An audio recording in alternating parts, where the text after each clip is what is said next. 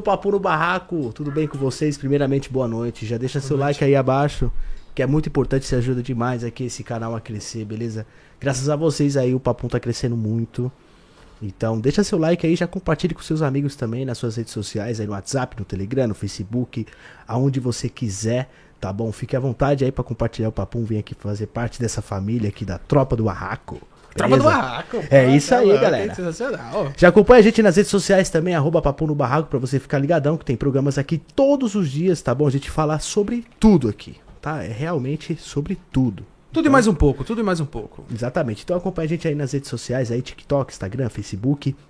Procure aí arroba Papo no Barraco pra você ficar ligadão, tá bom? Por apenas R$ 2,99 você se torna membro do canal e você tem disponibilidade de acessar o grupo fechado do Papum, tá bom? Então apenas R$ 2,99 tem aí, se torne membro, você pode ser um membro e participar do nosso grupo fechado que a gente entra em contato com vocês, fala com vocês aí quase todos os dias, né, Juan? Com certeza, Com o grupo do fotos. Telegram é sensacional. A gente envia fotos, conversa com vocês na hora, né?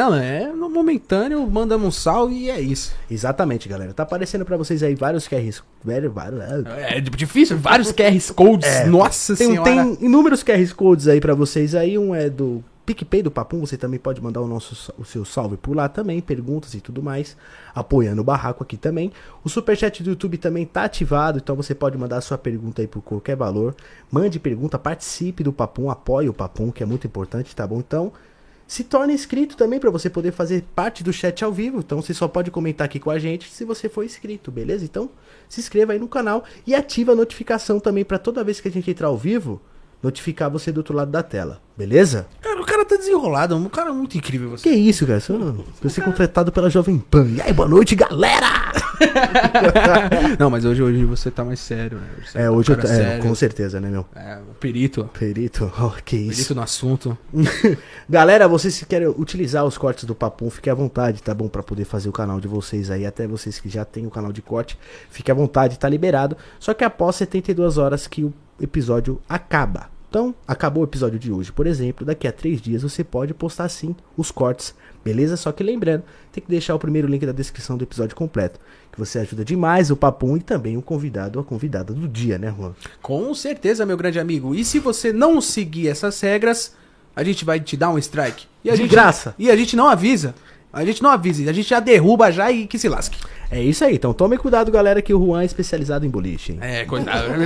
strike, porra! Eu derrubo tudo, eu derrubo tudo. Não, mas é, galera, é porque fica complicado, né? A gente faz um trabalho aqui, o Papum, é... tem várias pessoas aqui, tem minha mãe, tem meus irmãos, tem todo mundo, é uma família aqui trabalhando, então, pô, ajuda a gente aí, deixa o episódio completinho no primeiro link da descrição, tá bom? Que você ajuda demais, correto, Juani? Corretíssimo, meu grande amigo. Eita, galera. 8 e 7. São 8 e 7 mesmo. Exatamente, Pô, 8 e 9 agora. 8 e 9. E 8 Tu e errou 9, por galera. dois, bicho. É, quase, quase, quase. Galera, hoje estamos com uma pessoa aqui maravilhosa, chegou aqui no Papum, chegou meia, meia tal, falou, ih, esse um estacionamento meio macabro aí, é aqui mesmo? é aqui mesmo esse, é aqui mesmo? Eu desolvei uns corpos ali, mas Que ela não vai isso? perceber, não, pô. Tem certeza? Tem certeza? Brincadeira, você é louco, galera. O que é Hoje estamos aqui com, com a Rosângela, uma pessoa maravilhosa, perita criminal, fez vários casos famosos aí pela internet. Então, seja bem-vinda aí o Papum. Aê, galera! Vamos aí! Papapum, pipoca doce! Uou! Nossa, que recepção. Legal. Obrigado, Tô Rosângela. me divertindo muito aqui com vocês. Oh, que isso, fica à vontade aqui. Aqui a casa é sua, viu? Realmente a gente aí, fez né? um podcast antes de começar, né? É, verdade. Nossa, real, a gente bateu maior papo, né? É. Sobre- Rendeu, é.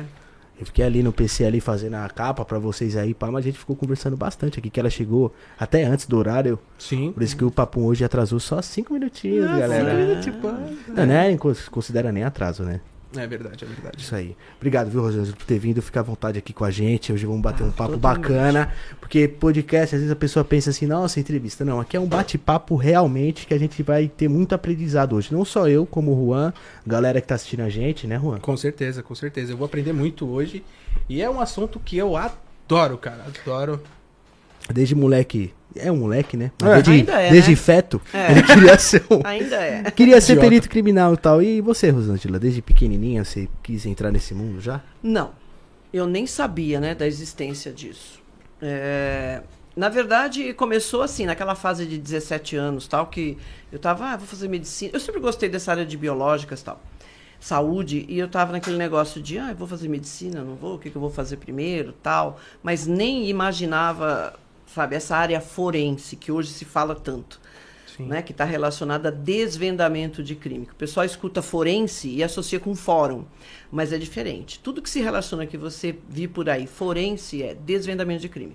Bom, aí resolvi fazer um curso, daquelas coisas loucas assim, quando você tem 17 anos, falei, ah, fazer um curso de análises clínicas, coisa de mexer em laboratório tal. Fiz um cursinho assim e entrei, na verdade, eu entrei para fazer psicologia, eu passei, né? Porque eu não passei na segunda fase da FUVEST, porque eu não tinha feito cursinho e tal. Falei, ah, vou começar a fazer psicologia, vou ver se eu gosto, porque é da área de saúde.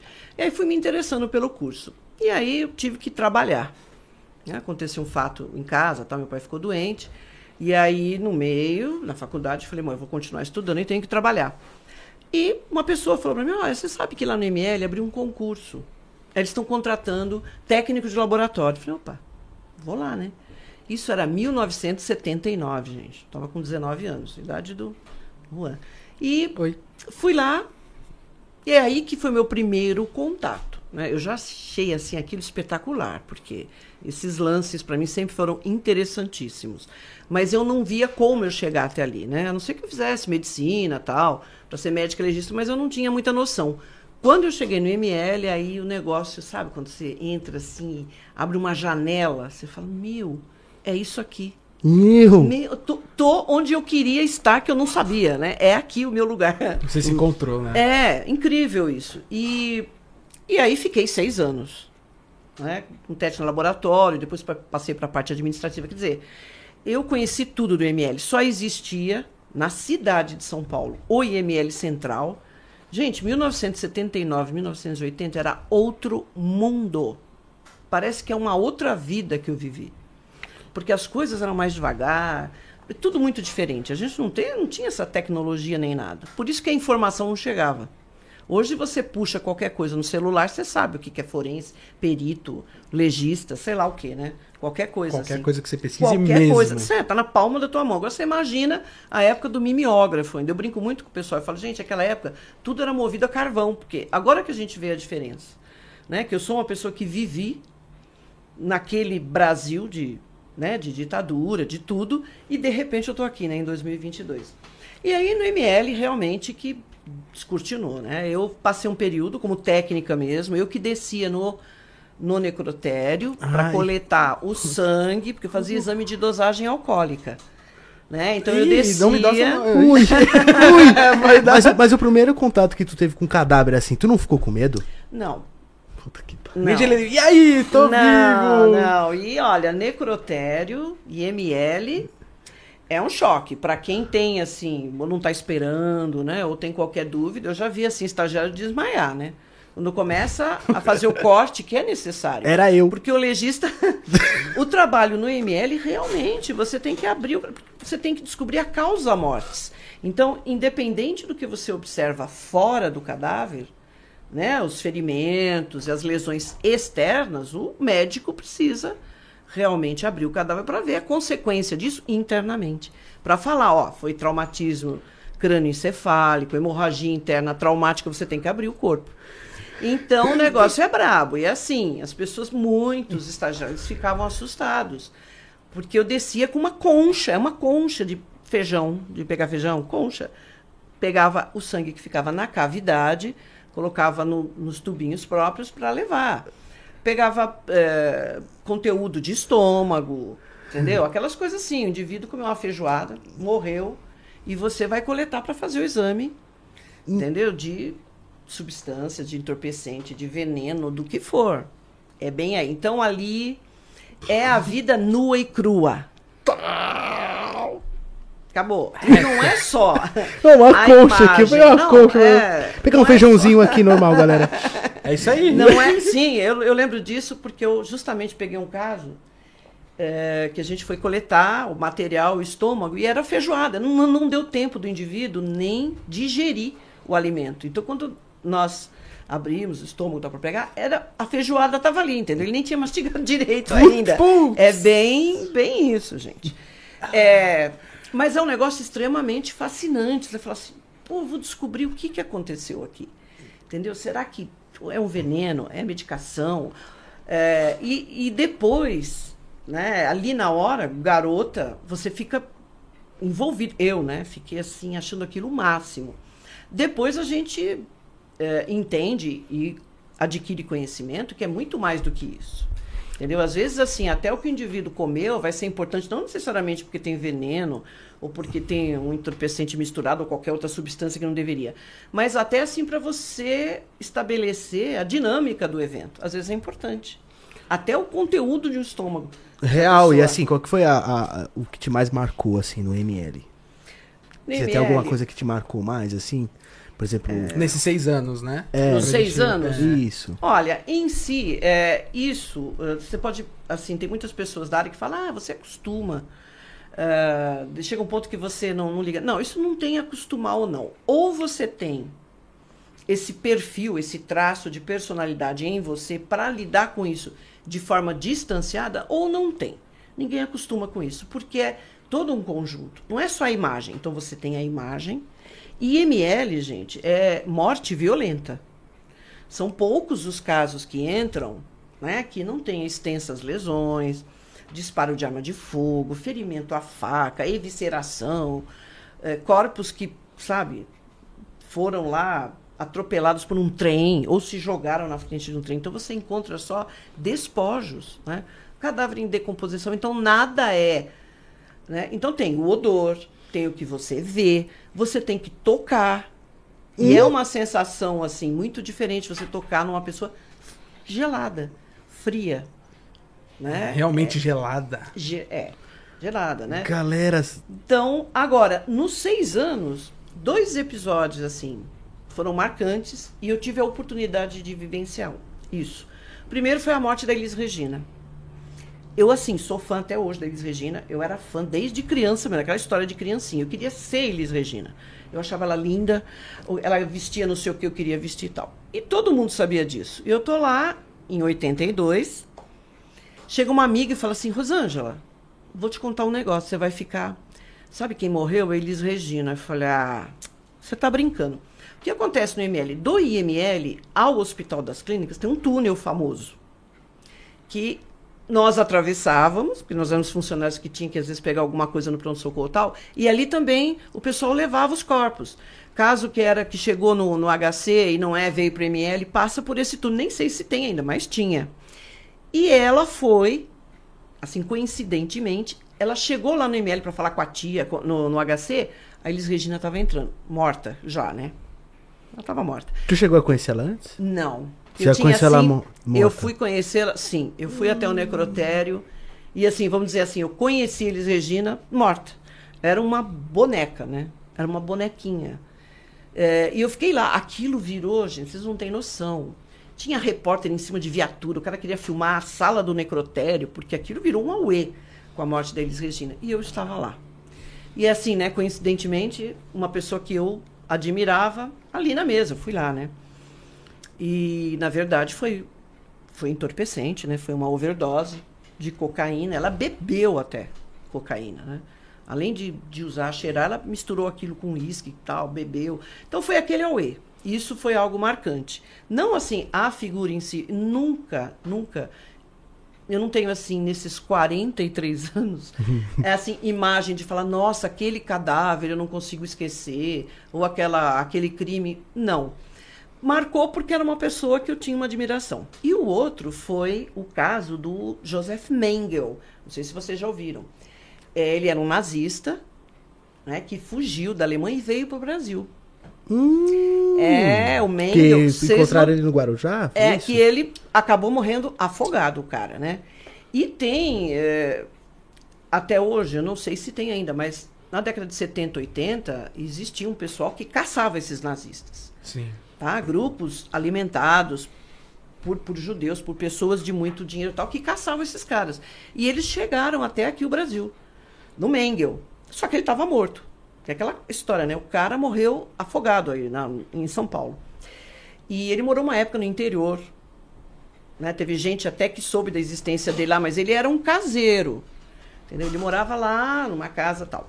E aí foi todo aquele auê, veio reportagem do mundo inteiro, jornalista, a gente não conseguia entrar no IML e eu vivenciei tudo isso. E foi um trabalho excelente de um legista que trabalhava na antropologia, doutor Daniel Munhoz, que fez um, um trabalho excelente. Isso para 1982, né? Hoje tem muito mais recursos.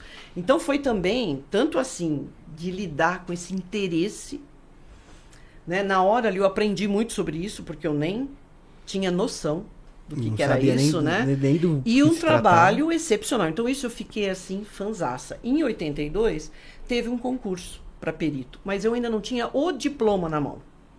Então, eu me inscrevi, mas não pude continuar para fazer o concurso. Que nessa época eu já tinha noção do que era ser perito. Porque eu recebia processos e tinha laudos uhum. dos peritos. Eu falei, pô, eu quero trabalhar com isso. Eu quero ir lá no local e fazer o exame do cadáver, o exame perinecroscópico no local. Eu quero desvendar esse crime. Foi lá que eu vi, né, no IML. Não pude fazer, tive que esperar o próximo concurso, que foi em 86, né? E aí entrou? Entrei, fui fazer clínica geral. Eu tinha possibilidade de ficar em São Paulo pela minha classificação, mas uh, me ofereceram voltar para o IML. Falei, não, IML já esgotei. Eu tinha que fazer, aprender, já vi. Eu quero ir para local. E aí fiz clínica geral. No litoral eu atendia, o posto era em Itanhaém, então eu atendia é, de Praia Grande a divisa com registro. Era a área que eu tinha que atender, de tudo. Aí você atende acidente de trânsito, fazia os exames básicos, né, para sangue, é, para é, fazer exame de chassi, número que estava apagado, revelar. Nossa. A gente fazia de tudo: acidente de trânsito, furto, roubo, morte por homicídio, suicídio. Foi uma escola. Eu passei lá um ano né, fazendo isso, nessa região. E depois, finalmente, eu consegui ir para o Núcleo de Perícias em Crimes contra a Pessoa, de São Paulo, que era o núcleo responsável por isso, por todos esses exames. Né? A perícia ela envolve uma série de especialidades é que o que mais aparece é né, esse de crimes, o perito que vai no local para examinar, para ver se foi um suicídio, como é que aconteceu aquela morte e tal. É, muito em função do CSI, né, que foi uma, uma série que... Que série, hein? Real. É, muito legal. Muito Tem muito boa a ver. Né? E aí sim eu cheguei onde eu queria. Que meu, meu lance era esse. Eu queria ir para local, eu queria fazer esse tipo de exame. Aí foi mel no azul, como eu falo, sabe? Porque não tem coisa melhor. A gente trabalhar com é aquilo que ama, né? Ah, sim, né? E, e, é isso, você tem que ter esse traço de personalidade. Você tem que conseguir manter esse distanciamento.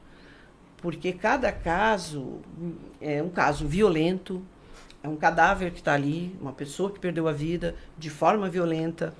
E quando você chega no local, tá tudo ali. Não é só o cadáver, não é você botar a mão e ele tá ali gelado, uma pessoa, né, a morte que é algo que a gente sempre empurra, né? Porque a morte é. É, eu trabalharia fase... muito louco, que nem a gente estava conversando antes, né? Eu ia trabalhar é. com um litro de pinga então, e um limão no bolso. É, ali não tem como. Você tem contato com a finitude. Que todos nós estamos, estamos sujeitos a isso. Só que ali está na tua cara, né? Então tem, por isso que tem muita gente que fala, ó, eu não quero, eu não quero pensar em morte. E ali não tem como. É. Porque o cadáver está lá. É, e outra coisa, os odores. Nossa! A energia que fica. Porque nós somos energia. Tudo que a gente pensa, que a gente né? fala, está aqui. Né? O assunto que a gente está tratando aqui, o que, que você está pensando, está aqui, nesse, né? numa nuvem que fica aqui. No local, você imagina o que, que é energia. Não, eu imagino. Porque é às só vezes negativo. Eu né? chego no local, depende, às vezes uma balada, algum lugar tal. A gente já sente uma energia pesada. Às então. vezes uma casa, talvez. Você Exato. imagina você chegar onde tá quatro lá, quatro cadáveres lá, meu. É... sei lá, tá morto há duas horas. Então, o que que tem ali? Medo. Tem medo? Da pessoa que está sendo agredida. Tem muito medo, ela sente muito medo. Tem ódio de quem está cometendo o crime. Tem raiva, tem frustração, vingança. Olha né? A mescla de sentimentos que ficam todos ali. Então, quando você chega, né, tá tudo ali. Às vezes você entra e a sensação é que você pode cortar com a faca, né? aquele ambiente assim pesado, né? Não, E real. você tem que entrar e falar, bom, meu trabalho é esse, acabou. Eu vou entrar, vou cortar Vou com fazer a meu faca, trabalho e não Mas vou é uma coração. do começo ao fim, não é? Olha, eu acho que a atenção, pra mim, pelo menos, é não deixar escapar nada. Porque, pra você, o desvendamento de um crime está muito ligado ao local de crime. Por isso que ele é tão importante. Por isso que ele tem que ser preservado. Por isso que não pode, para 10 pessoas, 15 pessoas, entra, sai, tira as coisas. Porque, sabe, cada, cada detalhe é importante pra gente. Porque quando você desvenda um crime, qual é o objetivo? É você chegar no autor Ok. Mas você também dá a dinâmica de- do que aconteceu. Olha, começou aqui, né? A vítima correu para cá, tentando fugir, o indivíduo tal veio aqui. Aqui teriam que ser duas, três pessoas, uma pessoa só. Quer dizer, você tem que oferecer isso também. Elabora a história mesmo do que A aconteceu. história. fatos, Decifra né? o tudo, nosso- né? É, é o nosso objetivo. Então, assim, papel de bala é importante hoje em dia. Né? Com toda a tecnologia que nós já temos, principalmente do DNA, tudo isso é importante. Fora a comparação de fibra. Sabe, gente, tem um monte de coisas que as pessoas ficam só no DNA, mas tem exames que são determinantes. Né? Hoje já tem possibilidade do laboratório fazer uma comparação de fibra, sabe, de fibra que você coleta, por exemplo, no porta-mala de um carro. Eu já fechei caso assim Caralho. né? Que aquela fibra é a mesma da roupa da criança, por exemplo, que foi um caso de é, é, violência sexual. Tá? Violência sexual e levar esse garoto no carro para cá uma criança de 4 anos, esse tipo de coisa. Então, é, além de você procurar ali qualquer tipo de coisa biológica, que é importante também, uma fibra, importante de uma roupa. E você tem a possibilidade de comparar e chegar numa conclusão. Né? Então, os laboratórios também são muito importantes. Aquele lance que aparece no CSI, né, que o perito vem e leva lá, fala: olha, eu preciso desse exame de DNA, eu preciso desse exame de comparação. É bem por aí. Sabe? Aqui em São Paulo a gente tem peritos excelentes nos laboratórios que dão todo esse suporte para o perito de local. É, falam que a perícia do Brasil é uma das melhores do mundo, cara. Caramba, que legal. Já tem pergunta do tá Abravanel aqui, ó. A Bravanel mandou. Boa noite, família. Depois fala de um caso do Juan Maicon. Hum. Eu moro na rua do lado onde foi o acontecimento em Brasília. Que coisa terrível que aconteceu. Obrigado, Abravanel. Tamo Uhum. junto. Tamo junto, viu, meu Obrigado por querido? participar aí do papo. Então, gente, é por aí. Então, é um negócio delicado. É, você tem que ter essa coisa, sabe? Essa curiosidade aguçada, né? Perspicácia. Atenção, ao de- a- atenção aos detalhes. a de- Hoje em dia, sim. A marca de lábio num, num copo, um chiclete mastigado, uma urina que está meio fora ali do contexto da cena. Putz, o que, que pode ser isso aqui? Tinha um indivíduo aqui que urinou diante da cena que ele estava vendo. Então tem coisas assim super interessantes, né? Para buscar. E você tem que estar imbuído disso. Uma pessoa que e assim, é, fora essa observação, né, e paciência, porque também não é uma coisa que ah, 10 minutos eu resolvo o caso. Não é assim. As pessoas acham que você chega lá, né? Não, tem caso que você tem que não pode liberar o local. Você fala, meu, não dá para fazer, por exemplo, à noite com toda a iluminação que eu tenho. Não dá, porque tem vestígios fora, tal, não dá pra gente enxergar. Isso aqui não vai ficar liberado. Você não libera e volta no dia seguinte com a iluminação, né, do dia mesmo para te ajudar. Ou então não, eu vou precisar porque eu tenho que coletar mais vestígios, mais coisas para fortalecer a minha hipótese. Que o perito que faz esse tipo de trabalho, ele trabalha com ele ele tem três hipóteses com as quais ele vai trabalhar. Ou aquele local aconteceu aquela morte por um acidente, suicídio ou homicídio. Sempre. A gente chega no local com essas três possibilidades. Aí o local é que vai nos dar as respostas. Ele é que vai mostrar o que aconteceu. As informações, né? Exato. Exatamente. Bom, tem uma pergunta aqui até. é, É, sobre sobre, o fato- é sobre casos? isso, do Pesseguini, Hum. que. Meu, moleque. Como é que foi você chegar nesse local, por exemplo? Como é que. Então, o Pesseguini eu não trabalhei diretamente, mas eu conheço os peritos, porque eu fui diretora do núcleo lá, eles trabalharam comigo, eu estava na chefia de plantão. É, então, o Pesseguini, toda essa polêmica, porque não acreditam que um garoto, que um adolescente, É, isso que eu ia te pudesse fazer perguntar. aquilo. Então, gente, tem uma- umas coisas importantes no caso do Pesseguini. Primeiro, uma imagem que a mídia, sabe, foi um massacre, né? Toda vez mostrando aquela imagem dele pequenininho com o pai e a mãe. Quando o fato aconteceu, ele não era um garoto de 9 anos, de 10 anos. Ele já era um adolescente. Ele tava com Pra 13 14 anos. 13 para 14 anos. Né? Ele já tinha um histórico de vida complicado. Né? Ele tinha um- uma doença, uma fibrose cística, que eh, não, não permite que você viva muito tempo, ela é limitante, você tem uma série de dificuldades, porque tá- atrapalha para você respirar, para uma série de coisas. Isso é um fator importante. E, e as pessoas se pegam muito nisso. Poxa, mas como é que a família, que é mi- policial militar, o pai, a mãe, como é que iam deixar ele fazer isso? Gente, antes de ser policial militar, é pai e mãe. E é aquele elemento surpresa. O pai ou a mãe, mesmo sendo policiais militares, eles não vão imaginar que o filho vai fazer aquilo. Você não imagina. Nunca. É a mesma coisa no caso da Richthofen. Poxa, mas a mãe, que era uma psiquiatra, ela não percebeu que era filha? Não. Porque antes, o que, que ela é? Mãe. Exato, não devemos esquecer esse fato, né? Exato, porque onde entra a emoção, a razão sai pela porta. Entendeu? A emoção, né? Essa parte afetiva, emotiva, ela oblitera a visão racional. Então vamos supor, mesmo um perito, por que, que perito não pode atender caso que ele esteja envolvido de alguma forma? Ah, é meu primo, é meu pai. Chega lá e fala: não, gente, eu tenho um envolvimento afetivo. Isso vai atrapalhar a minha visão científica, objetiva e racional. Mexe com a emoção, né? E pode ser também que um perito chegue num local e ele comece a se envolver emocionalmente. Nossa, essa criança, como é que isso vai acontecer com um bebê de nove meses? Como é que aconteceu isso? Que, que sofrimento. Ele tem que parar e falar: olha, não dá para eu fazer esse local. Chama o colega. Gente, ó, eu não tenho condição de fazer esse local. Porque eu já estou me envolvendo emocionalmente. Tá? Agora, numa família acontecer isso, gente. Olha, eu vou contar um caso para vocês. Eu fui atender um local. É, Aqui nós somos policiais. Na ocasião, nós éramos ainda pertencíamos à Polícia Civil quando eu fui atender esse local. Hoje nós temos a Superintendência da Polícia Técnico-Científica. Nós estamos vinculadas à Polícia Civil. Apesar de atender as requisições da Polícia Civil, militar tal. Mas nós somos policiais. Você tem que sair armado, você tem que estar de colete. Porque se você sai com uma viatura para atender local, tudo pode acontecer. É gente pedindo socorro, crime que aconteceu de cabo. Ah, nós pegamos esse cara aqui que acabou de matar fulano ou assaltou. Você tem que resolver essas paradas. E eu fui numa uma comunidade, uma favela, que nem existe mais, atender um local. Evidentemente eu estava armada, mas eu sempre usei jaleco. Então meu jaleco estava por cima, mas eu estava armada tal. Beleza, atendi.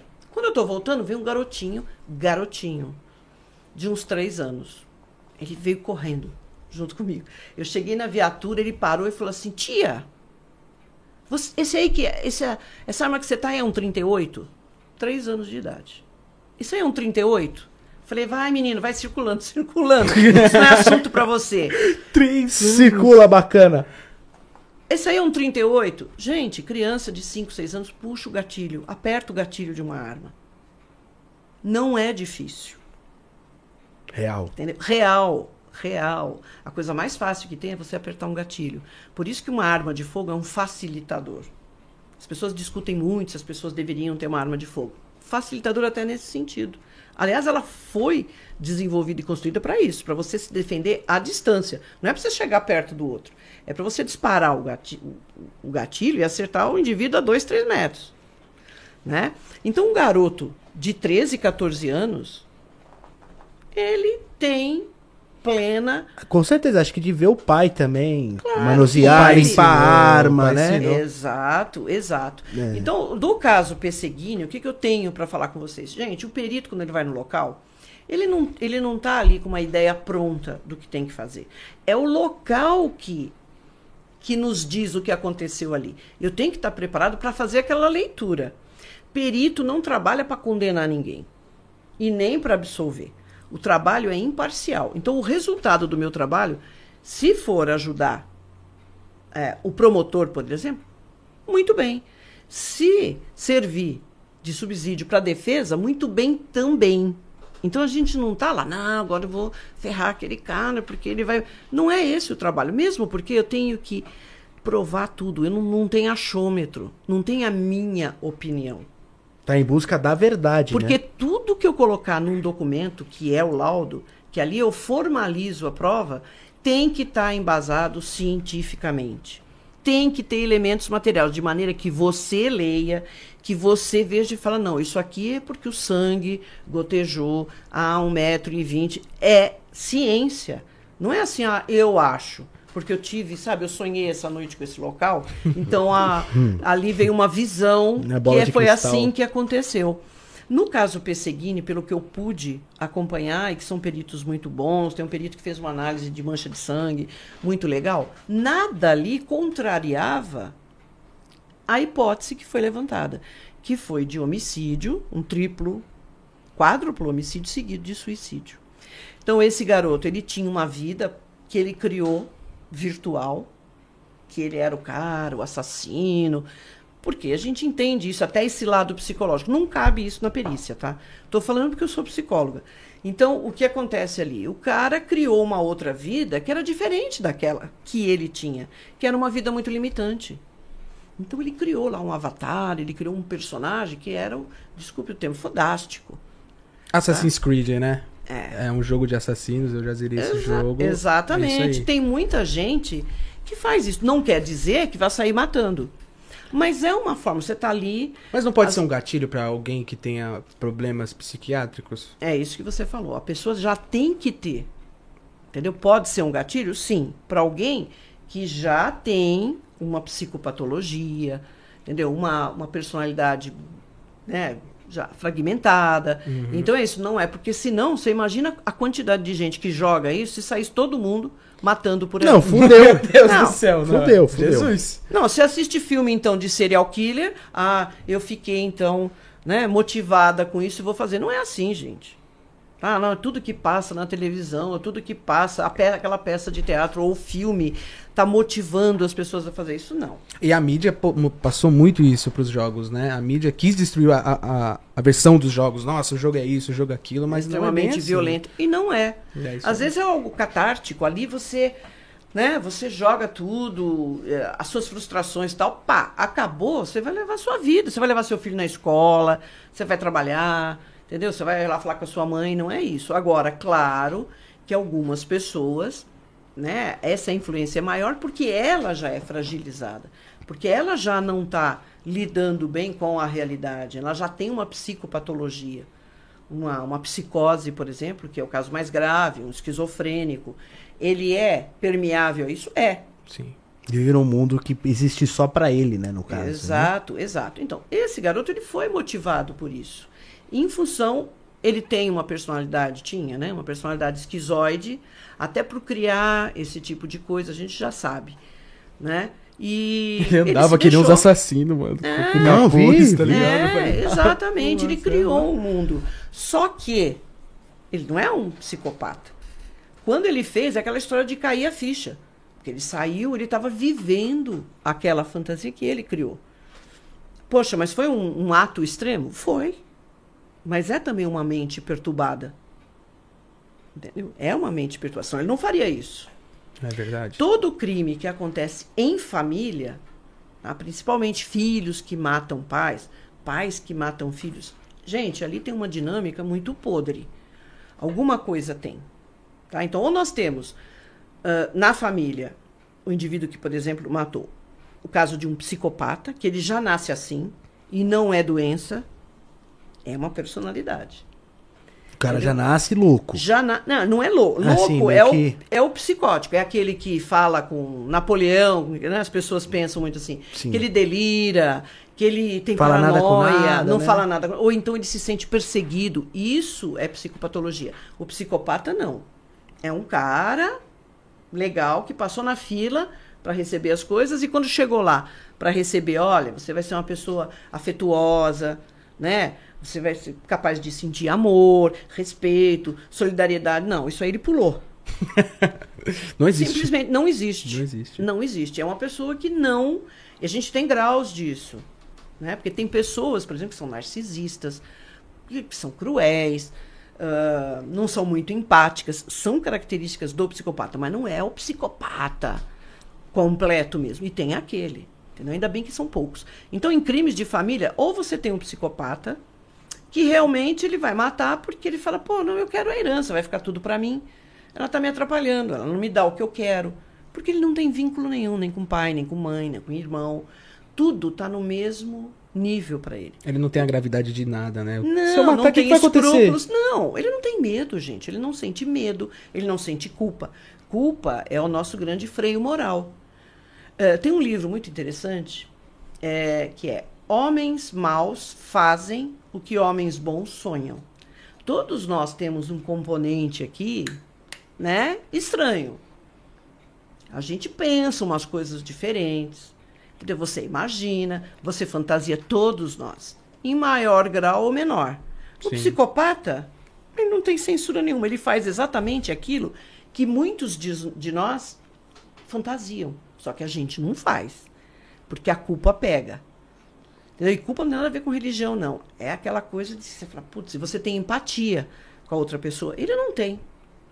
Então, esses crimes em família pode ser um indivíduo assim, pode ser um indivíduo psicótico que realmente Lelé enlouqueceu, enlouqueceu Colou. e ali é, Colado. tá? Ou uma dinâmica muito perniciosa ali, né? Alguma coisa tem, tá? No, no meio dessa família para acontecer isso. Tá? O, o garoto aí falou, alguém aí falou do caso, desculpa, do caso do Juan.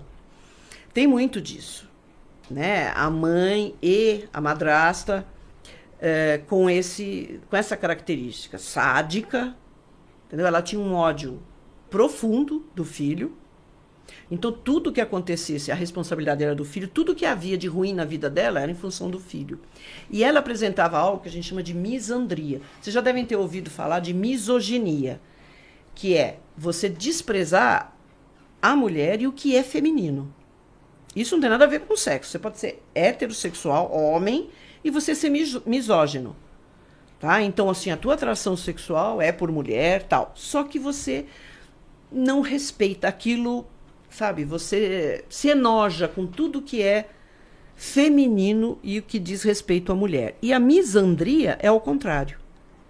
Então, você despreza e você tudo que for relacionado ao mundo masculino e ao corpo masculino, você despreza, você tem nojo, você quer acabar com aquilo. E no caso do Juan, que foi essa mãe que emasculou o menino, emasculou, eh, eh, eh, antes de matá-lo, ele ficou durante um ano, um ano e meio, sem o pênis. Ela cortou.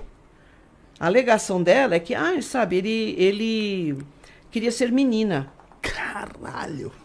Esse é o caso do Juan, porque essa semana passada eu comentei isso no, na Media Land, foi o caso que nós discutimos. Olha que ponto chega. Na verdade, quem emasculou o menino, retirou o pênis e tal, foi a madrasta, a companheira da mãe.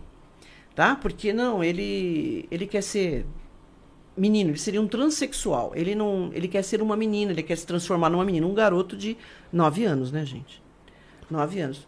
E ele, assim, eles cortaram e atingiram o canal da uretra que sobrou só uma, uma fístula, um, um pontinho de onde ele conseguia urinar. E ele não conseguia. Então a bexiga tinha que estar muito repleta e era uma dor terrível. O legista, ao examinar, falou: esse menino sofreu horrores com isso. Imagina, você- ela procurou no Google como emascular. Quer dizer, emascular eu não acredito, mas como retirar o pênis cirurgicamente. A mulher procurou no Google. Galera. E ali foi a sangue frio. E depois essa criança acabou sendo morta a facadas pela mãe. E tentaram destruir o corpo. Tiraram essa máscara, que é o rosto da garota. Grelharam na churrasqueira. Umas coisas. Não, o negócio é brabo. É claro que você não pode falar que essas pessoas são absolutamente normais dentro do que a gente espera. Ah, mas são necessariamente psicopatas? Não sei. Porque o sadismo e essa misandria explícita dessa mãe, dessa mulher, já é o suficiente para isso, contanto que ele fez isso. Um, um psicopata não perde tanto tempo fazendo esse tipo de coisa. Ele não tem ódio. Se ele não ama, ele não odeia também. É indiferente. É isso que as pessoas não conseguem entender. Então eles falam assim: nossa, Fulano fez isso, que é um psicopata, que ódio, que raiva. Não. Fez porque, olha, tá me incomodando, é uma alternativa como outra qualquer. Ele vai Vou lá eliminar elimina. isso aqui. Foi eliminar. Ah, sua mãe? Tanto faz. Ah, o seu irmão? Tanto faz. Ah, então esses crimes em família, seja do Pesseguini, seja o caso desse Juan e de outros que nós comentamos, que envolve pai, mãe, filho, né? E o da Suzane também, né? Que da envolveu. Suzane. A Suzane tem todas as características de um psicopata. O psicopata age muito assim. Muitos. Eles não querem sujar as próprias mãos, as mãos. Eles não querem sujar. Então ele manipula alguém que ele percebe que é frágil. Que no caso dela foram os dois garotos lá. O namorado, né? Que ela nem tem mais nada com o rapaz, nem nada. Foi uma. Foi útil para ela naquele momento. E através dele faz. Tem um outro caso da garota que matou toda a família. Ela também utilizou a namorada, que agora acho que vai ser o julgamento, é a família Gonçalves. A filha, que enquanto eles estavam torturando o pai, a mãe e o irmão dela, ela estava bebendo cerveja na sala. Meu Tranquilo. Deus. E as pessoas ficam, nossa, é a namorada, porque ela era favelada, porque ela não sei o que. Gente, não tem nada a ver isso. Ela foi manipulada, tá? Tanto quanto os outros lá, para fazer o serviço que ela queria fazer, enquanto ela bebe cerveja. Ela desejava, né? Claro, por causa de 200 mil reais, por causa de um quiosque. Mas ela julgou que era importante, a família não estava correspondendo ao que ela queria, sempre assim. Entendeu? Ah, então eu vou eliminar, eu já tentei tudo. Né? Eu já me fiz de coitadinha, eu já simulei alguma coisa, não deu certo. Pra lá, né? Daquele caso, Juan, do. Que deu um branco agora. Ó, é, a gente tá indo muito rápido, né? Pera aí. A gente falou de 89 mil casos em menos de 10 minutos. É, gente. Não, o papo tá bacana, o papo tá fluindo, Não, nossa. Desculpa, porque Tô até meio caladinho, porque, nossa, pô. é que eu vou emendando, né? Um caso não, porque a minha Porque cabeça... um lembra o outro, outro lembra o outro, aí você Gente, faz a É, tem ligação, né? A gente falou de casos familiares, né? Então ela meio que. É, já não, deu- mas desculpa, porque sou assim, eu vivo isso 24 horas, tá? Minha cabeça. E depois de 40 anos lidando com isso, gente, eu tenho história pra ficar aqui, né? É, tem o 10, caso. 20 anos. Por exemplo, aquele caso, Juan, da, da Eloá. Aquele cara, ele, se ele era um psicopata? Olha, eu acredito que não. Mas aquilo, gente, teve tanto erro. Não, aquilo foi o fim do mundo. E a gente assistindo, né? É aquele que o garoto fez ela de refém. Aí foi. Isso. Gente. Ludenberg, aí- né? É, Ludenberg. exatamente. Não posso falar assim, pelo que eu vi ali, que ele seria um psicopata. Muito narcisista, porque ele estava achando o máximo aparecer na televisão, pôs a camisa do São Paulo, né? Acho que foi isso. Queria, ele estava achando o máximo, todo aquele interesse da mídia. Mas ali, eu acho que houve muito erro da polícia em lidar com aquilo, desculpa. Mas, tá, assim, a ponto de mandar uma menina que é amiga da vítima da Eloá para negociar ali aquela situação. No fim, a menina levou um tiro na cara, né, gente? Você não, você não manda uma, um civil, tá? Ou, ainda mais, uma garota adolescente para resolver uma situação daquelas. Deu no que deu. Ela não morreu, mas ele atirou. Recebeu um tiro na cara. E ele podia, ela podia ter morrido. Então ali ficou toda aquela coisa. Primeiro, o excesso da mídia. Teve aí, sabe, programa de televisão querendo entrevistar o cara ao vivo. Sabe? Então você fica dando uma. Não, o cara virou um moral. superstar, é né? claro. Meu Deus do Você céu. né? fica dando uma moral pro cara, ele, se, ele acha que ele pode fazer qualquer coisa com tanto que ele fez. Ele mesmo se assistiu, eu acho. Claro, Com ele certeza. lá. Sim, sim, né? Então ali teve. Eu acho que o papel da imprensa é importante, mas não pode ter excesso. Né? E essa coisa de querer, sabe, entrevistar o cara que matou não sei quantas pessoas, dar espaço para esse indivíduo. Porque, sabe, quando você dá espaço para o indivíduo que comete um crime desses, você, eu acho que a gente está traindo a vítima, sabe? A gente não pode esquecer da vítima. Na minha cabeça, eu estudo criminoso há, desde que eu me conheço por gente, porque é a minha área, independente de ser perita criminal. É, mas eu estudo pensando na vítima. Eu não sei se dá para pegar isso. Quer dizer, o meu interesse em mentes criminosas tal é por quê? Para desenvolver um trabalho muito melhor e buscar justiça para a vítima. Até pra, Pra confortar vítima. os familiares também, Para né? tudo, Ter- para você tudo. dar uma justificativa né, do Real. que aconteceu. É, mas no- na questão do caso da Pesseguini, os familiares pensam que Ele não é, queria. ele não teria feito isso e que foi um crime encomendado. Hum, é. Mas, Você na acredita verdade- nessa possibilidade? Olha, na verdade, existem N possibilidades para tudo. Só que o perito ele fica muito restrito ao que se consegue provar. Possibilidades, teorias, imaginação, você pode ter. Quem não tem comprometimento, que em geral é a família, a pessoa leiga, ela pode imaginar qualquer coisa. Sim. Nós temos que provar. E provar materialmente. E ali, essa hipótese não teve nada correspondente com evidências materiais. Entendeu? Agora, é esperado isso da, da família, claro. Né? Como em caso de suicídio também. Isso é um crime muito grave, um crime horroroso. Ainda mais você Cruel se deparar demais. com um garoto né, que cometeu isso. Então, é, aí É difícil cair o- a ficha, é, né, de um familiar Casos de né? suicídio também tem muito, porque a família fica inconformada. E sente também ali um pouco de culpa. Né? Puxa, como é que eu deveria ter olhado mais? Eu não poderia ter deixado ele sozinho. Como é que eu não vi isso? Entra a culpa, né? o inconformismo. Mas, infelizmente, é assim. Se surgir algo novo, no caso do Pesseguini, mas algo realmente Comprovado. né, que se possa comprovar né, tecnicamente, que seja uma evidência, muda-se. Tá? O perito, é, o trabalho é científico. Quando você faz um trabalho científico, ele é passível de questionamento. Não é um dogma de uma religião, por exemplo. Então, nós estamos, estamos abertos. Com o que eu constatei, a história é essa. Opa, de repente apareceu uma filmagem entendeu? Que estava escondida não sei aonde, ou que alguém encontrou, que mostra lá o, sei lá, o crime encomendado chegando uns caras lá, os, né? E matando todo mundo. Agora, é estranho. Se o crime é encomendado e era para exterminar toda a família, que tipo de criminoso é esse que vai lá, mata todo mundo e deixa o garoto vivo? Dois dias ainda. Para um cara matador que recebe para matar e fala, ó, é a família toda. Ele vai matar todo mundo, De uma vez. de uma deixar vez. o Só garoto se o cara for um um. pateta. É. Porque o indivíduo que é um matador entra e aí sim chegar lá e ter a moral de matar dois policiais militares é diferente de um garoto que é família, que a mãe nunca vai esperar isso dele, que o pai não espera. Cara, você pode ser o agente do FBI. É o elemento surpresa, sim. Você não Real. vai esperar isso do seu filho. Só se você for muito ninja, você perceber, né? Alguma coisa e falar, meu, tem alguma coisa errada e na hora ali, mas ainda você vai titubear, porque é teu filho, né? Porque é teu pai ou tua mãe, não sei, né? Então veja, que, que cara pateta, ou sei lá, que indivíduos patetas.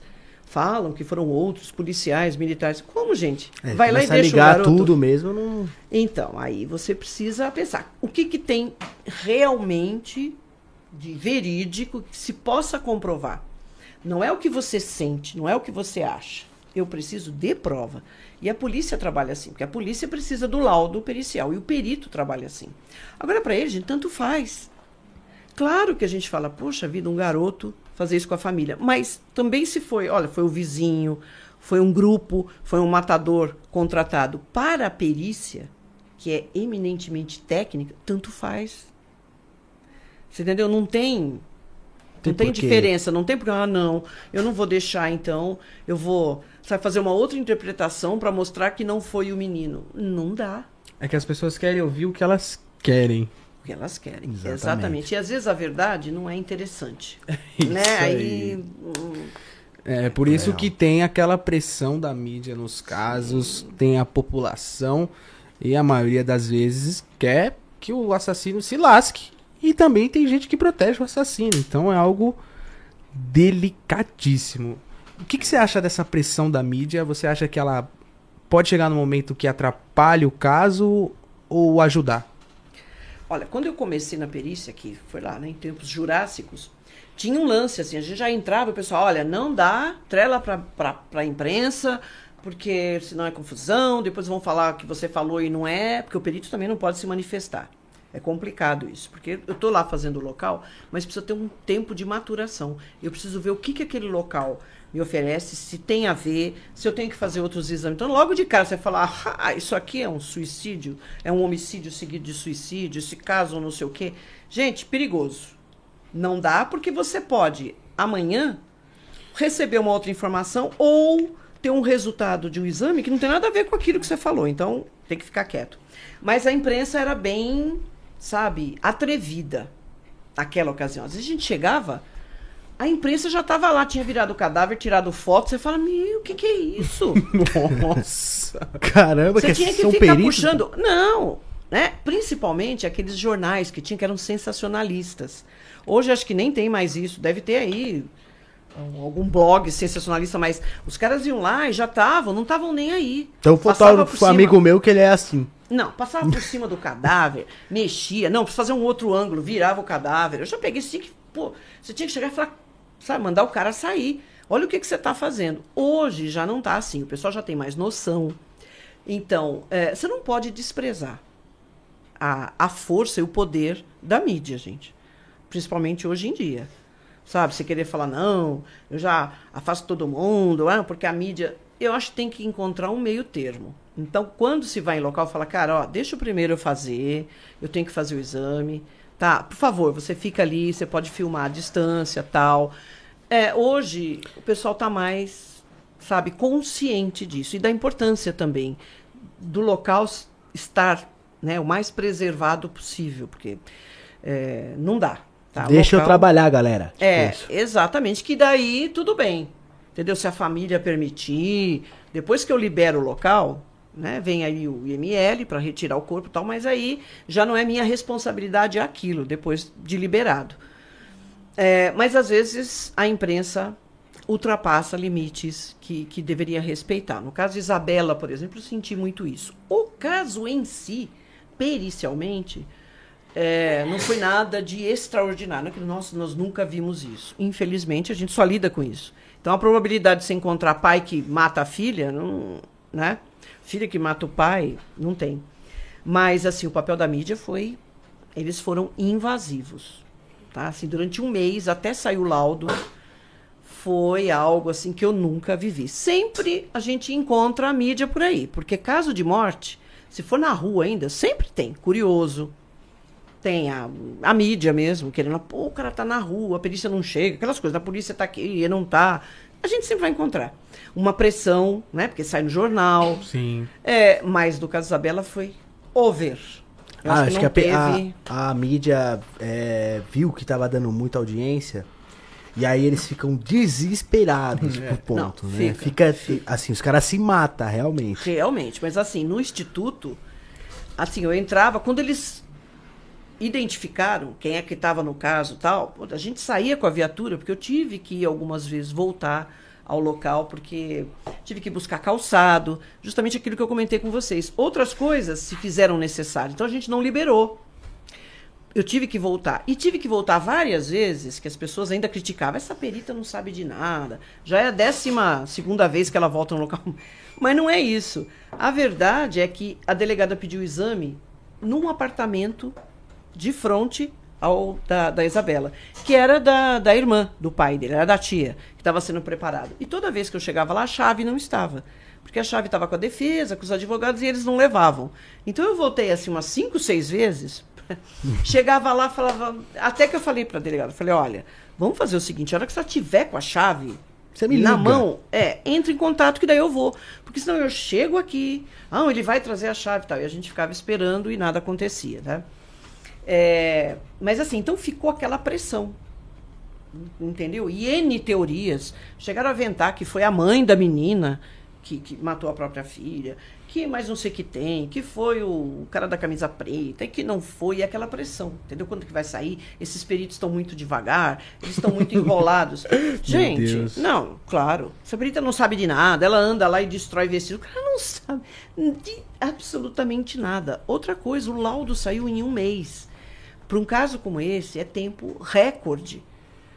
Porque eu mandei uma série, solicitei uma série de exames para o laboratório. Tem que ter um tempo para fazer exame de DNA, não é assim como no CSI. Né? Que no início do capítulo de 40 minutos o cara fala, ó, estou mandando o resultado. Depois de 20 minutos de, de, de filme já tem o resultado, as pessoas acham que é a mesma coisa. É. Não é. Né? E, e outras coisas foram aparecendo que a gente teve que, que realmente apurar toda aquela parte de marcas de solado de calçado que tinha em cima da cama, um monte de detalhe. E mesmo assim saiu em um mês. Então, assim, todos esses programas aí de da Atena, na época tinha o Marcelo Rezende, nossa senhora, o cara me crucificou, né? É saber, tem que chamar o cara do FBI, tem que chamar não sei quem, se fosse não sei o que lá já tinha resolvido, aquelas coisas, Nossa, né? são sensacionalistas, não, é, tem jeito, né? E, e assim, no instituto foi um auê, assim, o cara ficar do lado de fora com uma escuta. Contrataram uma pessoa que fazia leitura labial, eles se infiltraram no prédio, eu trabalhava no segundo andar. E o prédio tem um vão, assim, interno. Então é todo envidraçado. Então o cara que está no terceiro andar, se ele estiver na sala correspondente a que eu estou do segundo, ele consegue me ver, né? Eu não me lembro mais qual foi a, o jornal ou a emissora. Eles contrataram uma pessoa para fazer leitura labial para ver o que é que eu estava falando. Ler lá de cima. Mas você foi perseguida realmente, assim. Realmente, realmente. De você sair e ter quatro, cinco, seis jornalistas sentados em cima do seu carro. Quer dizer, é uma coisa bem invasiva, né? Caraca, É, meu Deus. Descobriram os telefones. Eu entrava no elevador, eu olhava assim, tinha um cara, sabe, com um celular assim. Você percebia que ele estava filmando. Ele grava... É. Boa tarde, Gente, galera, tudo bem? né? Ô, prazer. É, é, então, eu falava, mas, sabe, os caras pensam que a gente é trouxa, né? É polícia aqui. Aí eu já chegava pro diretor, olha, diretor, o cara lá tá com o celular dentro do elevador pra gravar o que, que a gente tava falando, entendeu? Pra gravar a imagem, restaurante.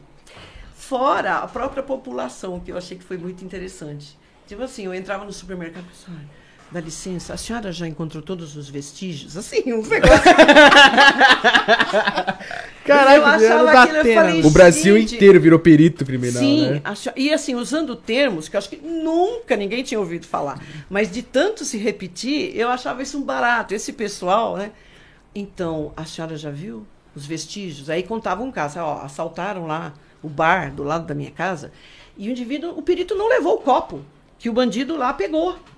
Porque o dono falou que o cara, quando foi assaltar, ele pegou um copo. E a perícia passou lá e não levou o copo. Assim, eu falava, nossa, gente, escancarou. Porque é um trabalho de bastidor. Mesmo porque não chama atenção. Chama atenção é arma, é escudo, é porque a polícia atirou, porque é bala de borracha, eu não sei o que tem. Perito não, é microscópio, é ciência. não chamava atenção. E aí, interessante foi o pessoal constatar que aqui tem CSI sim. E melhor do que os gringos, vamos dizer, porque aqui as nossas eh, as dificuldades são muito maiores. Muito maiores. Né? Assim, de material, de treinamento, de local, que você tem que tirar o cachorro, o vizinho. Nos Estados Unidos, o pessoal tem muita consciência disso. Eles colaboram muito mais Com com, a perícia e com a polícia, sim. A ponto da polícia chegar e falar assim: olha, eu preciso de moradores aqui para ajudar a buscar vestígio. Os caras se prontificam e fazem aquela varredura. Vocês já devem ter visto em filme e tal, é bem assim. Chega, olha, um papel de bala, ele põe uma, uma setinha, entendeu? Ajudando a polícia. Aqui, eu já tive que brigar com gente para tirar o cachorro. Eu estou examinando, o cachorrinho pulava e ia lamber o cadáver. Na rua eu falava, cara, segura o cachorro. Segura a porra desse cachorro, cara. Não, bem assim.